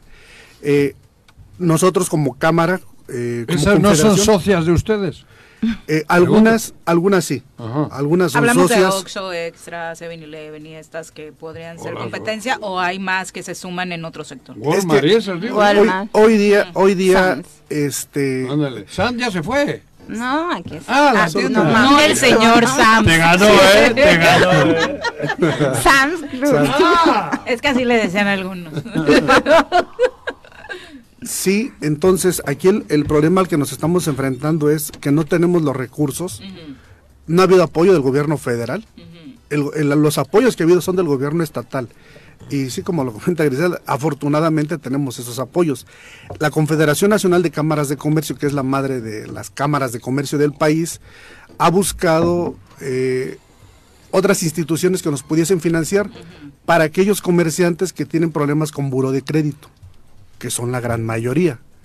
Entonces hemos encontrado, vamos, refugio en estas financieras con unas tasas eh, que son un poco más altas que las de Fondo Morelos, pero bueno, estamos accediendo Esas a te ellas. ayudan aún estando en el En buró de crédito. buró de crédito. Sí, es más riesgosa, por lo tanto, eh, su cara. tasa de interés es más, más cara, pero no llega al 12%. Pero también se arriesgan porque no hay de otra en este momento, ¿no? Así Más que encontrar capital de esa forma. Financiera para el Desarrollo no han intentado esa vía. Sí, sí, también se ha intentado, pero... Tiene tasas, creo, de oscilan entre el 8, eh, en el caso de mujeres, de proyectos de mujeres, al 12% en el caso de proyectos ya más, Sí. más, eh, o mixtos o más eh, establecidos, ¿no? Así es, pero yo como estaba comentando, nosotros como restaurantero, restauranteros hemos casi el 90% de, de la industria restaurantera ha decidido no endeudarse porque aparte nosotros ya algunos ya traíamos deudas con bancos. Entonces, no era no opción. queremos, no nos queremos seguir endeudando porque es entrar a un hueco sin salida y lo que queremos es pues vi- vivir nuestra realidad, ¿no? De que no hay liquidez. Vislumbran una ruta, eh, Toño, Mira, eh, de salida. yo, yo quisiera antes de contestar esa pregunta, complementar un poco lo que dijeron mis compañeros, ¿no? Hoy el Banco de México es muy probable que anuncie que hay un incremento nuevamente de las tasas de interés de 0.75. ¿Eso qué nos indica? Que lo que se está buscando es frenar el consumo. Se está tratando de frenar el uso de la tarjeta de crédito, el uso de, los propios créditos y el financiamiento, y pues, es una medida para contener la inflación. Sin embargo, esto no se arregla con financiamiento. Definitivamente, pues creo que ha sido lo que escasamente ha podido dar el gobierno. El gobierno federal no dio ningún incentivo fiscal en el sentido de eh, diferimiento de impuestos, porque no queremos nada que nos regalen nada. Esa es siempre la falacia que, con la que nos atacan. que tienen ¿no? estirando la O mano sea, siempre los dicen, es que ¿no? los empresarios quieren que les regalen. No, bueno, nosotros pagamos impuestos y los pagamos de manera puntual y si no, las tasas de, de interés por la omisión de pago de impuestos, independientemente de las multas, es muy alta, ¿eh? Y muchas veces se, se duplica lo que debes en impuestos contra lo que te pueden llegar a multar. Entonces, bueno, en ese sentido no ha habido una sola condonación. El Seguro Social nos ha dado algunas facilidades para diferimientos, pero en ningún momento nos han dado un incentivo pues que permita tener ese excedente y poderlo dirigir hacia otro lado. Nos quedamos completamente solos. La carga de la pandemia la hemos aceptado y la hemos recibido nosotros, primero porque no despedimos a nadie. Ese fue el gran primer reto. Y segundo, porque a pesar de tener una inflación del 8.15, pues seguimos aguantando y seguimos abriendo todos los días, ¿no? Entonces esto definitivamente no se puede arreglar así. Nosotros lo único que requerimos es que se nos generen con condiciones y las condiciones que se están viendo hacia el futuro, pues no son nada halagadoras. Y si a eso le sumas el ingrediente de la inseguridad, pues todavía se vuelve esto una revoltura todavía peor. Creo que eh, los gobiernos eh, que actualmente están al cargo no han entendido que se necesita hacer una sinergia con el sector empresarial, que se necesita que se escuche lo que hoy los liderazgos, como es el caso de esta mañana, eh, seamos escuchados, porque somos los receptores de todas las quejas y de todas las observaciones que hacen los que están a final de cuentas aglutinados en los organismos empresariales y esa situación no sucede. Hoy no sucede, hoy existe eh, probablemente una arrogancia por parte de unos y por parte de otros, no quiero yo echar las culpas a nadie, pero esa, esa actitud existe y así es, no se va a resolver absolutamente nada y no se va a- a resolver nada tampoco entregándole dinero a la gente. Creo que hoy tenemos que volvernos competitivos y hoy lo que tenemos que buscar es programas como lo que hoy también Morel, eh, eh, la Canirac está ofertando a través de un festival que abre las puertas al estado de Morelos, como un festival como el que tuvimos hace unos días, que es muy perfectible, pero que es importante que el sector empresarial se sume Y si eso lo empezamos a entender, quizá las cosas puedan empezar a cambiar para el futuro. Sí, y que ha sido una apuesta totalmente de los empresarios, ¿no? El Festival Sabores Morelos, además de que ya lleva años, que se ha consolidado, que ha ido creciendo, salvo, bueno, algunos episodios en los que particularmente por la pandemia, por falta de recursos, no se ha podido realizar, pero es un esfuerzo de ustedes, es, es, es parte de la creatividad que salió del sector empresarial para decir, queremos hacer esto, pero del otro lado, no sé si es por falta de capacidad, de ganas, de presupuestos, pero no se ve una propuesta para decir vayamos por acá. Yo creo que es falta de capacidad, ¿no? De, como dice mi compañero, ¿no? Tampoco voy a pronunciar nombres, pero es entendible. Sí falta mucha comunicación entre la Secretaría de Turismo y Cultura con la iniciativa privada. En el Estado. Sí, en el Es tu- Estado. es tu amiga. Pero bueno, yo ahorita claro. represento un sector y ella representa una institución. Y está más allá de lo está más allá de lo personal. Sí, está más allá de lo personal, ¿no? Ujú. Cizañoso le dicen. No, es culerito este. No lo quería decir.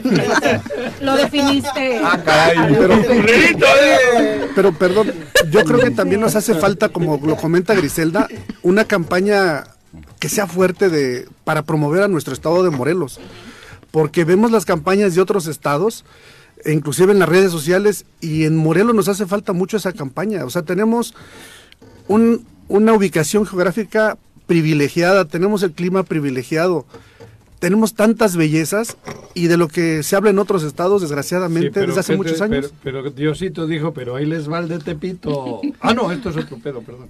Pero vamos, o sea, hoy ya están gobernándonos, ya llevan cuatro años. Yo creo que lo que tienen que, que hacer es cumplir con su obligación constitucional para la que ellos, por la que están cobrando, No, y- sencillamente. Y, si no tienes toda pueden, la razón. O sea, el presupuesto en materia de difusión y publicidad es alto y no necesariamente está enfocado No. a promover al Estado. ¿no? Ese está enfocado a madrear a gente del Estado.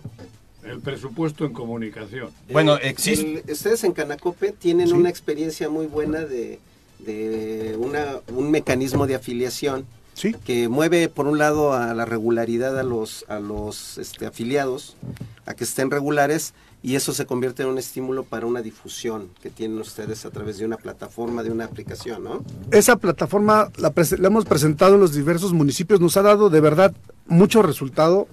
Eh, la Cámara ha crecido gracias a esa plataforma. ¿Por qué? Porque estamos promoviendo el comercio, los servicios y el turismo. Y vamos, afortunadamente la Confederación nos ha dado las herramientas para seguir promoviendo el Estado. O sea, desde la, federa, desde la Confederación Nacional de Cámaras de Comercio se está recibiendo más apoyo, inclusive que del propio Estado de Morelos. Entonces nosotros nos hemos acercado a los municipios, nos ha dado resultado. Hay municipios a donde llegas que existen hoteles, que existen comedores, que existen negocios tradicionales que nunca han sido visitados siquiera por la autoridad. De verdad. Negocios bonitos que puede ser un atractivo para que nos vengan a visitar, pero no, nos si no han una promoción. productos. Si no los damos a conocer ¿no? exactamente. Pero Eh, bueno. eh, en este caso, ¿cuál ha sido el sector? Digo, hablamos ahora eh, porque está la representante de, de, eh, la Cámara Restaurantera, pero ¿el sector más afectado ha sido ese en Morelos? Ha sido la industria restaurantera Ujú. y la hotelera, ¿no? Pero yo voy a hablar por los restaurantes. Bueno, y también decir que el, el sector gastronómico es el principal generador de empleo en el estado. ¿eh? O sea, en- solamente en Cuernavaca tenemos 3.521 establecimientos de, de comida, entre, entre fondas, restaurantes de todo tipo de niveles, taquerías. Entonces generamos más de 62 mil empleos en Cuernavaca. Entonces, sí ha sido la más golpeada y lo seguimos resintiendo, pero bueno, nosotros nos tenemos que adaptar y seguir generando otras condiciones y invitar a los ciudadanos, sobre todo del estado, que consuman en su restaurante preferido porque el consumo local es lo que a nosotros nos va a permitir seguir este en fortaleciéndonos, ¿no? Porque un turismo internacional, o sea, no nos llega, esa es una realidad. Eh, afortunadamente tenemos la Ciudad de México, que es nuestro principal cliente en Morelos, y, el, y un poco del centro del país, ¿no? ¿Ya no Entonces- llega turismo extranjero? Pregunta No sé, no ha habido... No, yo estoy hablando en serio. No, yo Sí, también. sí. O sea, no. no. ha llegado ninguna lucecita que indique que pueden regresar. Pues cuatro personitas Pero por no ahí, pero Cuatro no. japoneses en la catedral les toman foto y dicen que ya. no como antes. Sí, no, como antes, nada. esa es una realidad. O sea, yo llevo 14 años en el centro de Cuernavaca como empresaria y no, no es lo, no es lo Se ha mismo. visto la disminución Se ha visto ¿no? y bueno, y también pues el presidente municipal tiene, tiene un gran trabajo que hacer porque la ciudad necesita una mejora eh, de imagen urbana. ¿Quién es el secretario de turismo en el ayuntamiento? Paladino. Ah, Paladino. También Paladinos pues le tiene que echar más ganitas porque sí está complicado la ciudad, ¿no? O sea, Sí, sin no- embargo, creo que eso no, no ha quedado ahí. O sea, hay que reconocer cuál es la situación, eh, que, dónde estamos pisando. eh, eh, pero lo que tenemos que buscar es eh, generar una sinergia, nos guste o no nos guste, con el gobierno. Y a partir de que firmamos un convenio de colaboración con la Secretaría de Turismo, donde establecimos pues, un trabajo más en conjunto, eh, buscar que se pueda potencializar este impuesto que hay eh, al hospedaje y a los balnearios, que es el FITUR, que es el que nos, serví, nos podría servir para eh, poder transitar. Nos podría, no nos sirve. Podría. Pues vamos a decir que medianamente está funcionando, pero medianamente No con los podríamos potencializarlo. podría. Pero ya lleva Porque rato el ese- propio- sí, lleva rato. Ajá, no, ya lleva lo de atrás ya no lo podemos componer. Y lo que que hay que ver es y que hacia- lo desaparecieron, Pero había una pandemia Pero también. Déjame decirte que lo Claro, recuperamos. sí, sí. sí, sí, sí. No me acordaba de la pandemia. Que lo recuperamos y qué bueno que metes también aquí a los actores también importantes que es el propio Congreso, ¿no? Que pues esos eh, pues tampoco han hecho su trabajo, ¿no? No, no, no han no han actuado eh, como lo esperábamos. Hoy cada Congreso que llega al Estado de Morelos pues nos va desolucionando aún más que el anterior. Pensábamos que ya habíamos visto la peor película y empezamos, se empieza a dibujar Y nos hacia entregan otro churro. Entonces, bueno, creo que aquí eh, lo, que, lo que tendríamos que hacer es un gran pacto donde todos jalemos parejo, pero primero nos pongamos de acuerdo en las condiciones, porque pues las quejas van a continuar, pero pues de las quejas no vamos a solucionar nada. Aquí creo que tenemos que buscar propuestas puntuales y lo primero es que necesitamos transitar con un presupuesto, ¿no? Hoy los diputados nos sentamos con ellos a través de eh, hacer un parlamento abierto donde nos ponemos de acuerdo que va a haber nombramientos abiertos y que esto se va a abrir a la ciudadanía y pues no te esperas ni 15 minutos y hacen todo lo contrario. Entonces, bueno, e- e- eso sí es importante porque el día de que vengan a pedirnos su voto, lo vamos a hacer valer, ¿eh? Y lo vamos a poner sobre la mesa porque no es fácil decir voy a comprometerme y la otra es que realmente se cumpla. El ¿no? problema que ese día es cuando van a sacar el dinero. Pues e- es, es la historia si no las marca. ¿Eso? Sin embargo, lo que no debemos hoy de, de- de- de dejar de tener enfrente es que debemos de tener memoria. Y hoy muchos actores políticos están queriendo revivir, están queriendo volver a, regre- a regresar a la silla y no nos olvidemos su pasado, ¿eh? Y otros permanecer, ¿eh? no nada más hablemos de lo que nos está pasando, la fatalidad del anterior, sino los que están permaneciendo y con los que de pronto nos sentamos en las mesas sin ningún recelo y pareciera que no le estamos reconociendo toda la afectación que nos están dando al Estado de Morelos. Por supuesto que sí, coincido. Eh, nada más eh, hablamos de casos en los que se sabe que una persona no va a cambiar el destino de, del Estado, ni mucho menos la economía, pero han tenido voces del sector representándolos en el Congreso, los tienen ahora en, en gabinetes eh, municipales o estatales. ¿Qué, qué ha pasado ahí? ¿En qué momento se pierde la comunicación con, y, y digo, no es en el tono de Juan Juan, claro. ¿Quién es el culero La ahora? La pregunta, A ver. ¿qué pasa ahí? ¿Dónde se frena la comunicación con estos que pues son parte de su gremio? Pues pareciera que eh, llegamos a una cápsula y que nos envuelve. O sea, es, es, es triste la realidad, ¿eh? Yo no tengo argumentos para debatirte o decirte pues, que no tienes la razón. Porque, En el Congreso, Ah, está. Ángela Dame, por Ángela ejemplo, ahora Dame, güey. han tenido otros. ¿no? Fíjate, ahora es cuando mejor les debería No, no, de ir a pero, ustedes. pero mm, hagamos, Ángela histo- Dame ha- y- hagamos historia, porque también y la hubo Mo- y la otros. Fontana, Hubo otros, no es la primera otros, vez. Sí, hubo no es la primera vez. Pero pareciera No te, que... no te- No, y no hay que, además no hay que tener pelos en la lengua Por para eso, poderlo decir, ¿no? por eso. O sea, si hoy no aprovechamos y decimos las cosas como tienen que ser, porque a- así yo me he conducido en este programa toda la vida, Sí, sí. y es la, esa Y es la gran valía, ¿no? Entonces, bueno, hoy la realidad salta, ¿no? No sé qué opinen mis compañeros. No quiere hablar. Mira, Mira, este, efectivamente, como lo, lo menciona Toño, yo creo que tendríamos que tener los comerciantes, los empresarios, la voz en el Congreso. Este, yo creo que a muchos cuando ya llegan al cargo se les olvidan sus raíces, ¿no? Entonces yo creo que en esos momentos es que, a ver, señores O quizá empresarios, ¿qué piensa les que no se la deben a nadie, ¿no? Pues mira, yo creo que lo saben. ¿Saben? ¿Saben que se la deben? Entonces yo creo que sí lo que tenemos que hacer es, a ver compañeros, ¿qué necesitan? ¿Qué necesitamos los comerciantes, los empresarios? Emprender. Ok, van a emprender. Vamos a ver la mejora regulatoria. Que puedas abrir un negocio rápido. Morelos ocupa el lugar 25 En para, los trámites. sí, en las- para los trámites, o sea, tráigase esto, tráigase aquello, no, a ver, Lo que fomenta la corrupción. Además, claro, ¿no? es fomentar la To- corrupción. Todo depende qué tan lubricado quieras llegarle al negocio. No te aguantes, Pero no no te tenemos, aguantes. no, no, no. Hay un, hay un tema. ya me empieza a gustar hoy el programa. No te arreces. no Vámonos, vámonos a levantar el rating. Vámonos por la carnita. El principal instrumento de política pública que tiene todo gobierno es el presupuesto.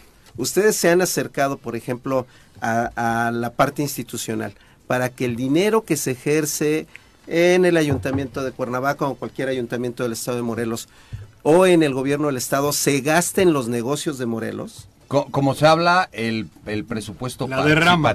¿no? No, que es que la derrama caiga en los empresarios de Morelos.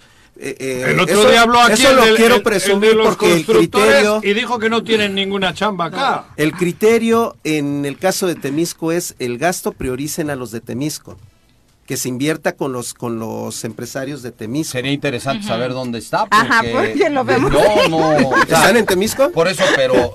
No, bueno, eh, eh, la, la presencia. No, lo, de lo las que yo digo es que lo que yo estatal. digo es que eso hay que decírselo. Una cosa es la labia y otra cosa es la realidad. Sí, Ándale, pero hay que, hay que ándale. decírselo a todos los, los gobiernos municipales y hay que decirlo al gobierno del estado. Pero no habría que decírselos, tendría que ser una obligación. Y si Claro. realmente dices que eres morelense y Claro, quieres pero si hay relación y hay reuniones de las cámaras local. con las contrapartes, hay que ponérselo sobre la mesa.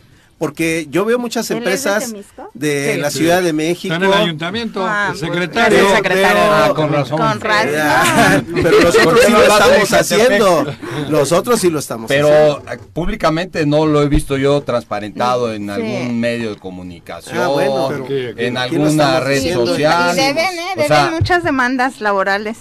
Mm, Sí, hemos municipio. reducido alrededor de 200, 250 en lo que y eso es una herencia, eso pero- es otra historia. Pero- no, pero ya le redujimos como 200. Juanqui ya mejor no habla.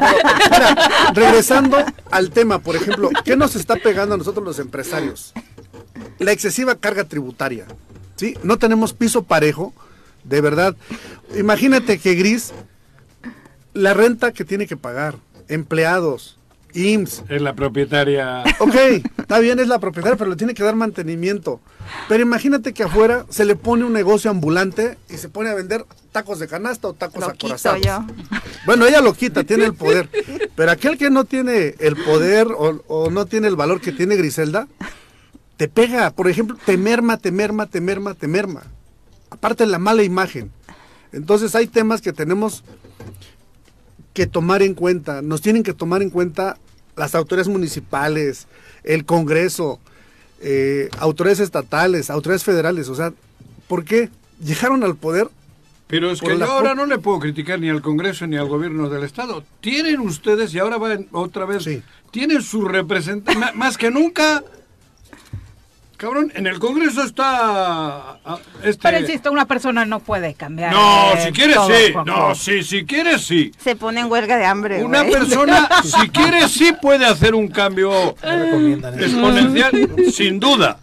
A mí no me vengan con rollos que una persona no. Si eres la secretaria de turismo y si eres el parlamentario del sector este que están en la mesa aquí ahorita, claro que puedes Sobre todo hacer porque las cosas, cabrón. expectativas eran grandes. Joder, en eso cabrón. coincido, ¿no? Cuando No llegaron, nos la verdad es que todos nos sentimos congratulados. de Pero oye, tener esa ahí- historia se ¿Para qué repite de manera Ah. constante. Y en todos los O sea, sectores. todo mundo decimos, Sí. ahora sí, o sea, yo llevo desde que soy pequeño y cuando empecé a mi vida laboral que decía yo, ahora sí con este me va a ir bien. Oye, ya me estoy empezando a acercar al borde de la vida y sigo exactamente igual, no o sea, no bien. puede ser posible. Pero, estamos de- en el pe- borde pero de la aquí vida todos, depende ¿eh? que tú cómo veas Bueno, y ahora que peor, me va a ir bien.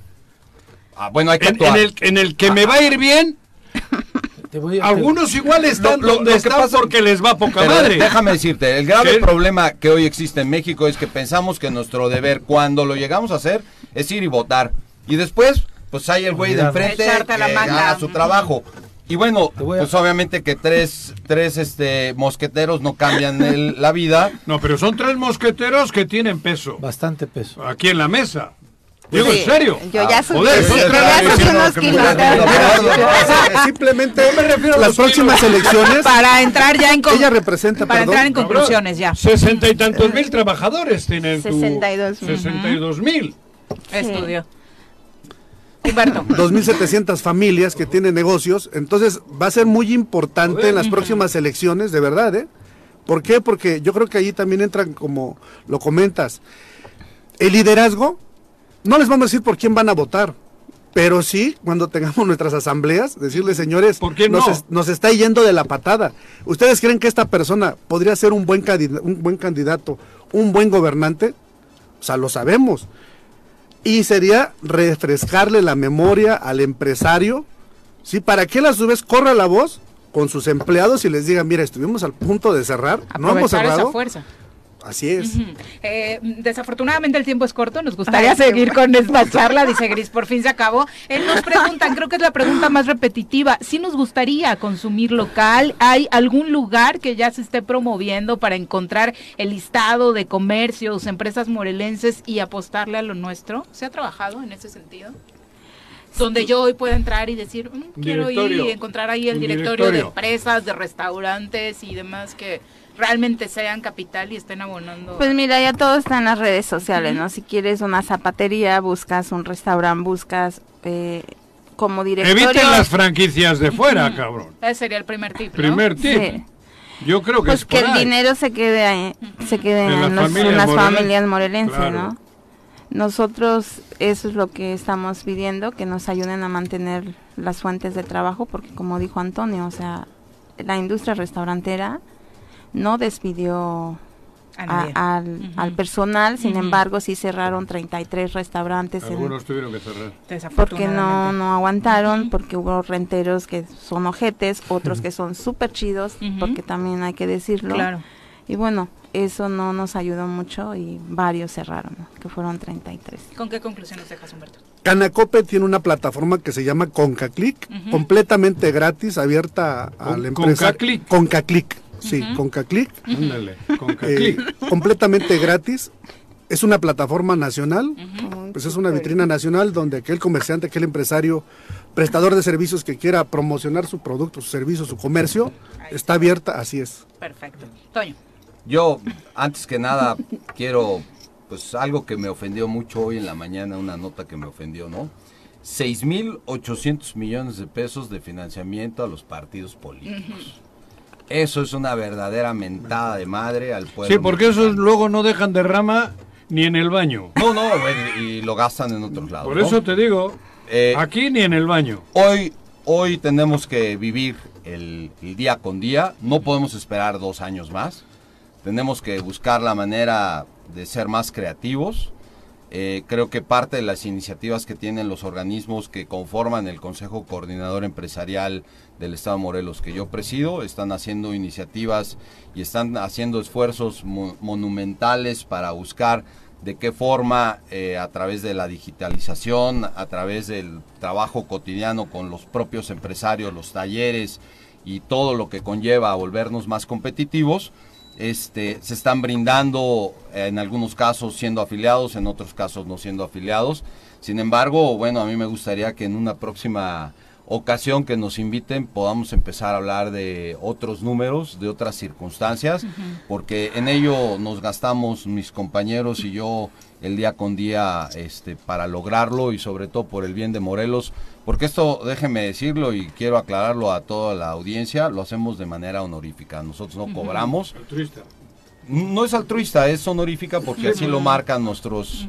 Y es pro bono, es pro bono porque a final de cuentas ese es nuestro trabajo pero que se acerquen a los organismos empresariales, que vean las alternativas que hoy existen y que también somos los receptores de sus quejas y buscamos canalizarlas en espacios como este, que siempre voy a estar agradecido por la invitación. Y nosotros agradecidos con ustedes, Gris. Tu última reflexión. Yo quiero aprovechar, bueno, darle las gracias a todos los cuernavacenses, morelenses, porque sí, a pesar de todas las circunstancias, no nos han dejado este, la industria sigue. Eh, cuando la pandemia fue un gran golpe, nos apoyaron bastante con el servicio para llevar. Ah, teníamos clientes que hasta nos hacían luego aportaciones solidarias para pagar la luz, etcétera. No hay varias eh, experiencias de, en esos casos de comensales que nos apoyaron. Los amigos, y bueno, eso, pedirle a los ciudadanos que consuman en su restaurante su preferencia y que nosotros como industria hemos estado haciendo un gran esfuerzo para no subir los precios de nuestras cartas, solo hemos hecho un ajuste en, en, febrero y ahorita hemos absorbido nosotros toda la todo este incremento en todos nuestros productos que nos han hecho porque también pensamos mucho en todas esas familias que ganan el mínimo y que, o sea, que es una grosería, ¿no? Lo que está pasando en cuestión la escalada de precios económica, ¿no? Entonces, que aquí estamos y que les damos las gracias. ¿no? Muchas gracias a los tres por acompañarnos. Muy buenos días. Son las 8 con 35. Volvemos. De la mañana vamos a redondear estos datos sobre economía que hemos estado compartiendo con empresarios locales con nuestro experto en esta materia. 500 del súper, 200 del agua, 350 del teléfono, 400 del gas, la colegiatura de los niños y falta el pago en las tarjetas. ¿Y ahora quién podrá ayudarme? ¡Yo! ¿El Chapulín Colorado? Defendiendo tu economía, los mejores tips y asesorías.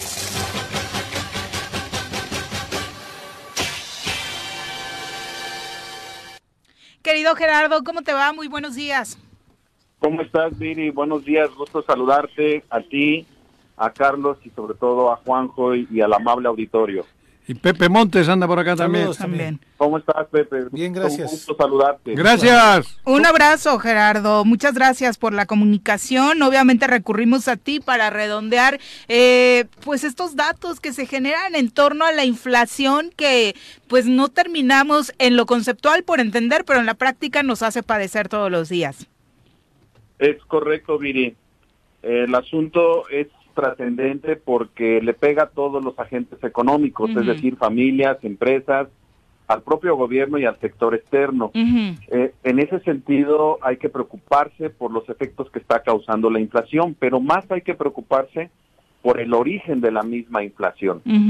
Eh, hay datos importantes sobre que Banjico el día de hoy va a subir su tasa de interés. Esa es una medida para controlar eh, la oferta monetaria, es decir, el dinero que está en circulación y evitar que se existan las presiones inflacionarias.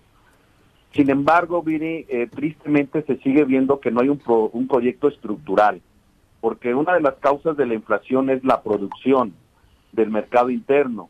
Y para que podamos nosotros fortalecer el mercado interno, la alianza eh, histórica debe de ser entre la empresa, el gobierno y las universidades. O sea, eso no se puede dejar de lado y estuve escuchando atentamente a los representantes de las cámaras y no hubo ninguna propuesta relacionada con acercarse al sector de la investigación por parte de las universidades.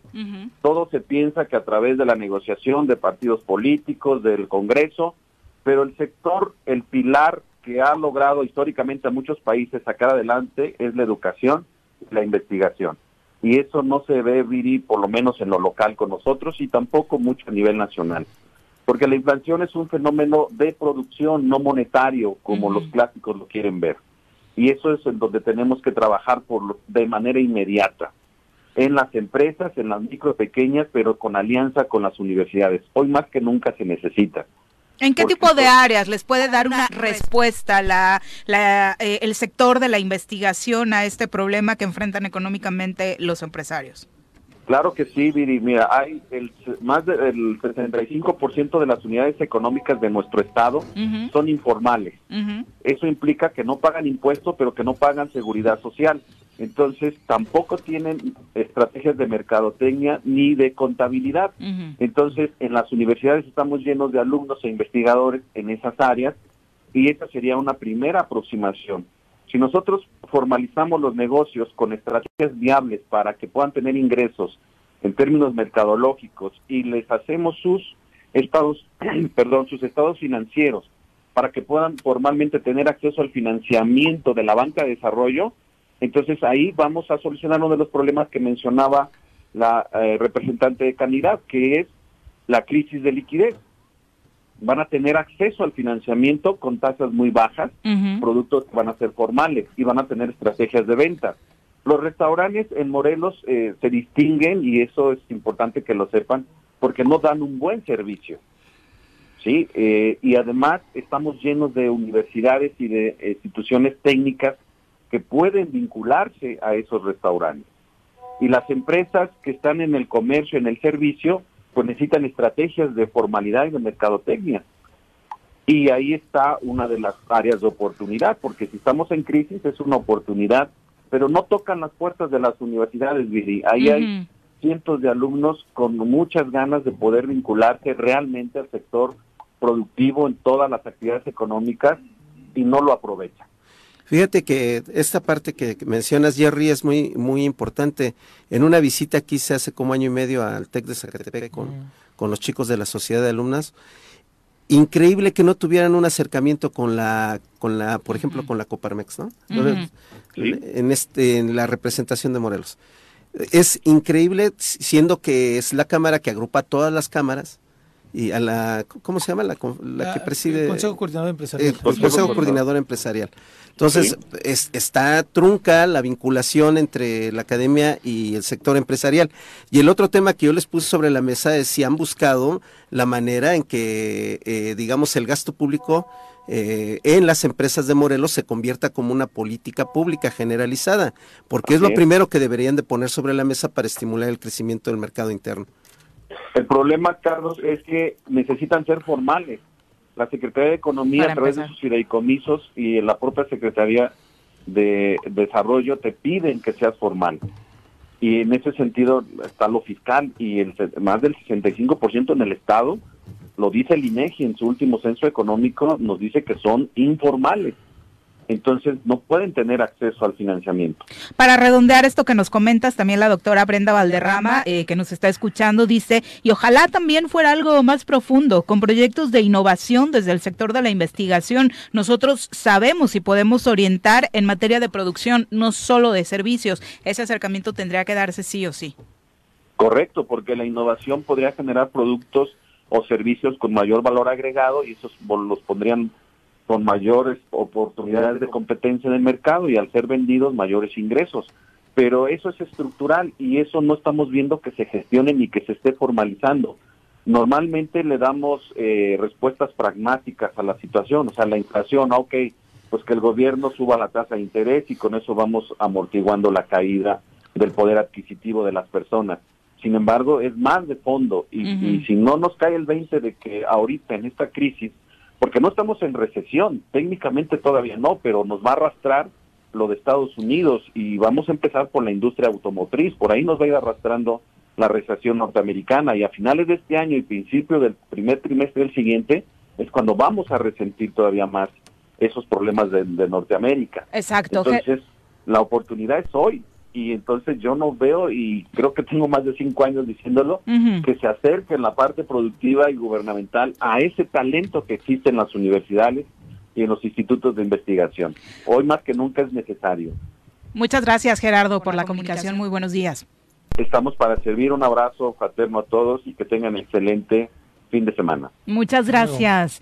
Eh, bueno, ya no nos dio tiempo hoy eh, de entrarle de lleno a las nacionales, sin embargo, eh, sorprendió la gobernadora de Campeche, Laida Sansores, a Alito Moreno. Ya estaba muy seguro y así lo había presumido de que no iba a haber más audios en su contra después de este amparo que había ganado y que había dicho que no se pueden utilizar medios estatales para difundir este tipo de material. Y la gobernadora dijo, ok, no voy a usar los martes del jaguar, que es como ella nombra este espacio que tiene en Campeche como parte de la difusión de eh, sus acciones de gobierno y utilizó sus redes sociales para dar a conocer un nuevo audio. La gobernadora retomó la difusión de estos audios, eh, audios del dirigente nacional del PRI, Alejandro Alito Moreno, luego de que la resolución de un juez le prohibiera publicar audios de las conversaciones con terceras personas del priista en su programa Martes del Jaguar. Este nuevo audio eh, tiene una conversación donde se escucha a Alito Moreno hablar sobre qué se imagina entregas de dinero. También aborda el tema de, reformas legislativas que supuestamente va a impulsar,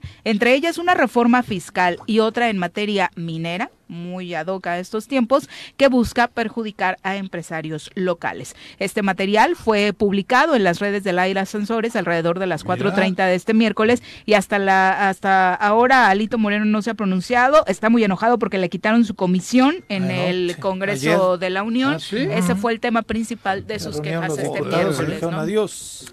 Pero yo los mismos diputados de su comisión, ¿eh? hay que decirlo, porque no se presenta.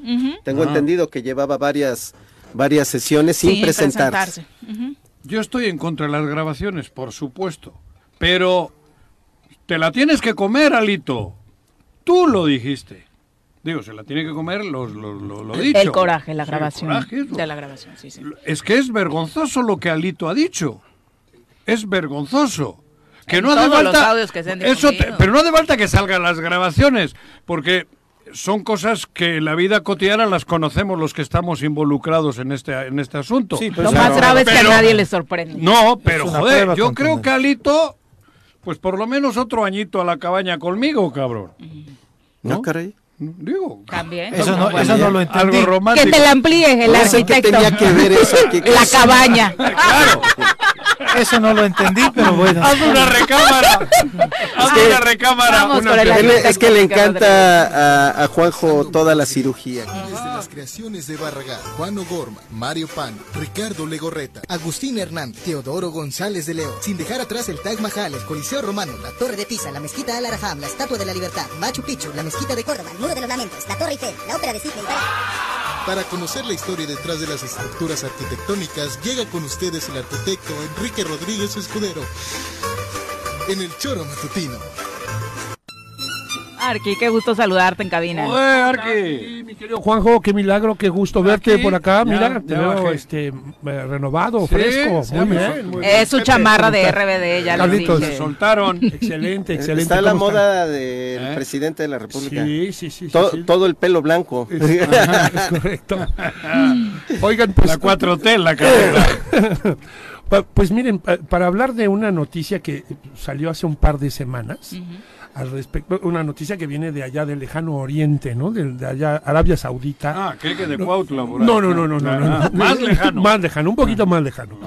Sí, Arabia Saudita anunció con bombo y platillo el inicio de la construcción de una ciudad, de una nueva ciudad eh, pero bueno, en una, en una, digamos, en una morfología completamente innovadora, aparentemente, ¿no?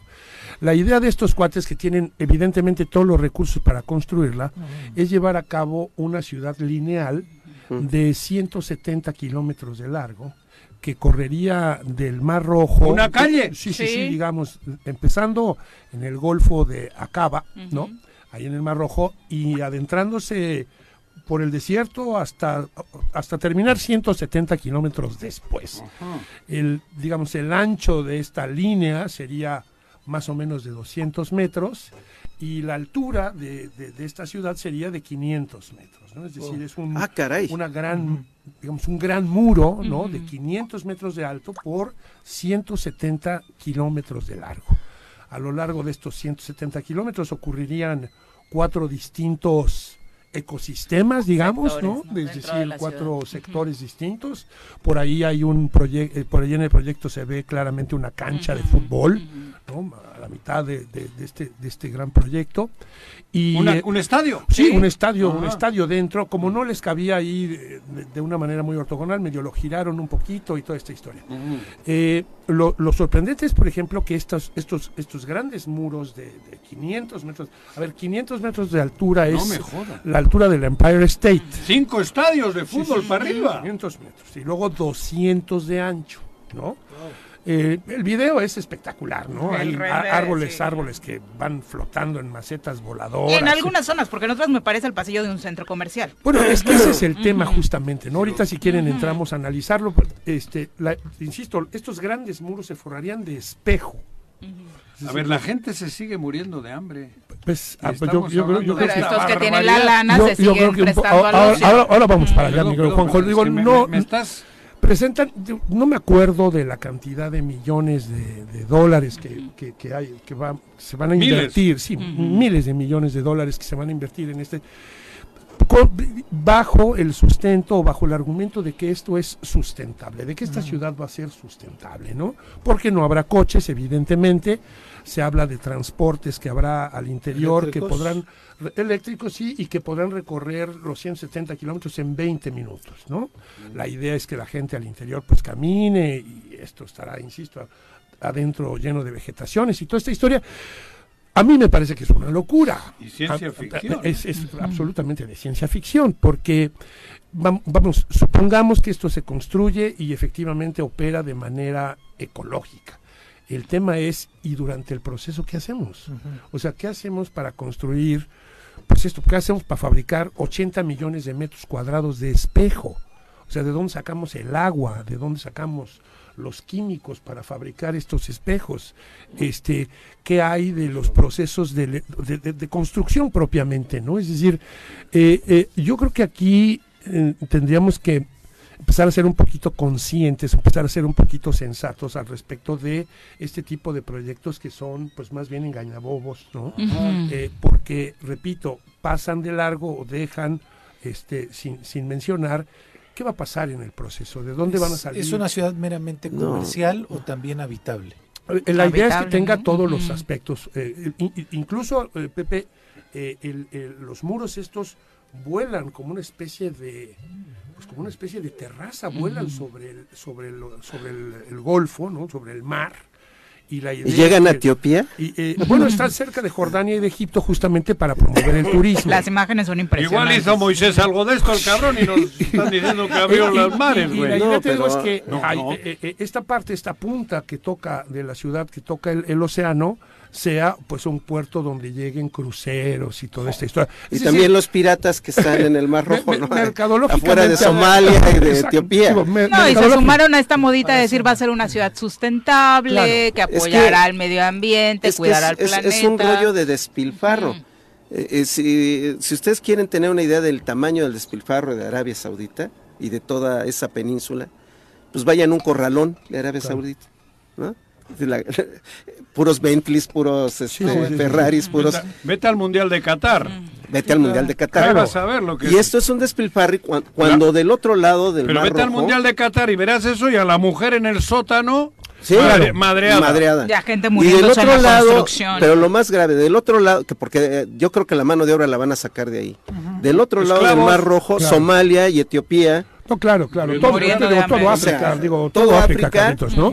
Entonces, te digo, llaman poderosamente la atención que haya estos dos discursos, ¿no? Por un lado, el que hemos platicado tanto de Diebdo, Francis Queré, que está trabajando con las tierras, que está trabajando con las comunidades, muy social. que está trabajando, tratando de hacer efectivamente este arquitectura social a ¿Qué partir lo justamente que de los recursos Espacios dignos para antes, todos. ¿no? y estos cuates vengan no y nos vendan pues este proyecto que es a todas luces una verdadera locura. La- el anuncio causó evidentemente furor y bueno pues hay una cantidad muy importante de reportajes y, y de- pero ningún reportaje si tú lees lo que hay en los periódicos ninguno critica Se o mete- ninguno señala en qué es lo que va a pasar con el proceso de construcción de esta locura de esta eh, digo, independientemente de que en ningún momento de la historia, en ninguno, si nosotros revisamos los asentamientos humanos más antiguos, existe una condición lineal. Es decir, la línea no es una manera de socializar. ¿No? Claro, te vas alejando en la línea. Sí, sí, o sea, el que está al otro lado, la- por más que esté a 20 minutos, pues no es tu vecino, no es, no es tu cercano, está por ahí sembrado. Es el círculo, ¿no? Claro, La claro, recta. claro, la, la línea, lo que, la, la- la comunidad, Claro. nos acercamos al fuego, que, es una cosa que está en el centro, ¿no? Es decir, este, este es, insisto, es a todas luces, pues una locura, no obedece a ninguna lógica más que a la Pero del tiene billete. futuro el Yo- proyecto No, o no. simplemente ha sido algo para otra vez. No lo sé, mira. El los- anuncio es que están buscando presupuesto para aterrizarlo, Eh, tampoco lo tienen eh, ahora mismo. Nos parecía mano, una ¿no? locura, este, nos parecía una locura Dubai y ahí va, ¿no? Nos parecía una locura que se construyera un edificio de 800 metros de altura y ahí está construido, ¿no? Y, y además esto en el desierto, porque Dubai, pues, Sí, si claro. tú te sales del extrarradio, lo único que encuentras son tormentas de arena. Arena. Pero, pero ahí están. Entonces, este tipo de amenazas, me parece que son amenazas, pues son justamente llamadas de atención porque parece ser que no, no, no estamos entendiendo absolutamente nada. Digo, nosotros, que tenemos como humanos. claro, este, digo, estamos aquí agobiadísimos por el tema del tren Maya, ¿no? Y, y- y- y bueno, lo que está ocurriendo, o si ocurre esta situación allá en Árabe, bueno, pues es verdaderamente demencial, ¿no? Este, y bueno, pues ahí dejamos este, este tema. Con, Y muchas gracias por hacernos reflexionar sobre estos temas a través de la arquitectura. gracias Muy a buenos ustedes, días. buenos días.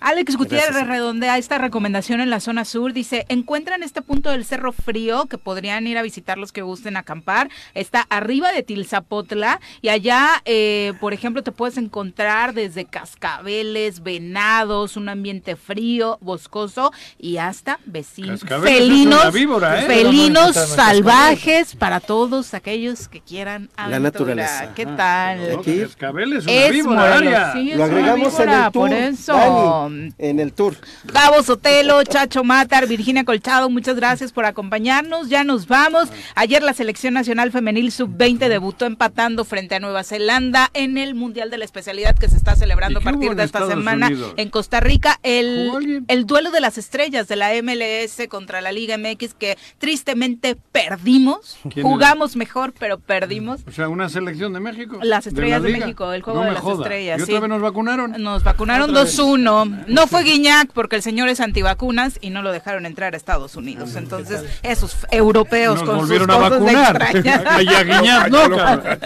Muchas gracias, Carlitos, Gracias, por acompañarnos. Muchas gracias. Caltenco, Marcos, sí. Gracias, Muchas gracias a Pepe, ustedes muy y a buenos auditorio. días, señora Rece, váyase a dormir. Nosotros ya nos vamos mañana en punto de las 7. Los esperamos por acá en el Tesoro Matutino. A la, a la caballa. Bájale.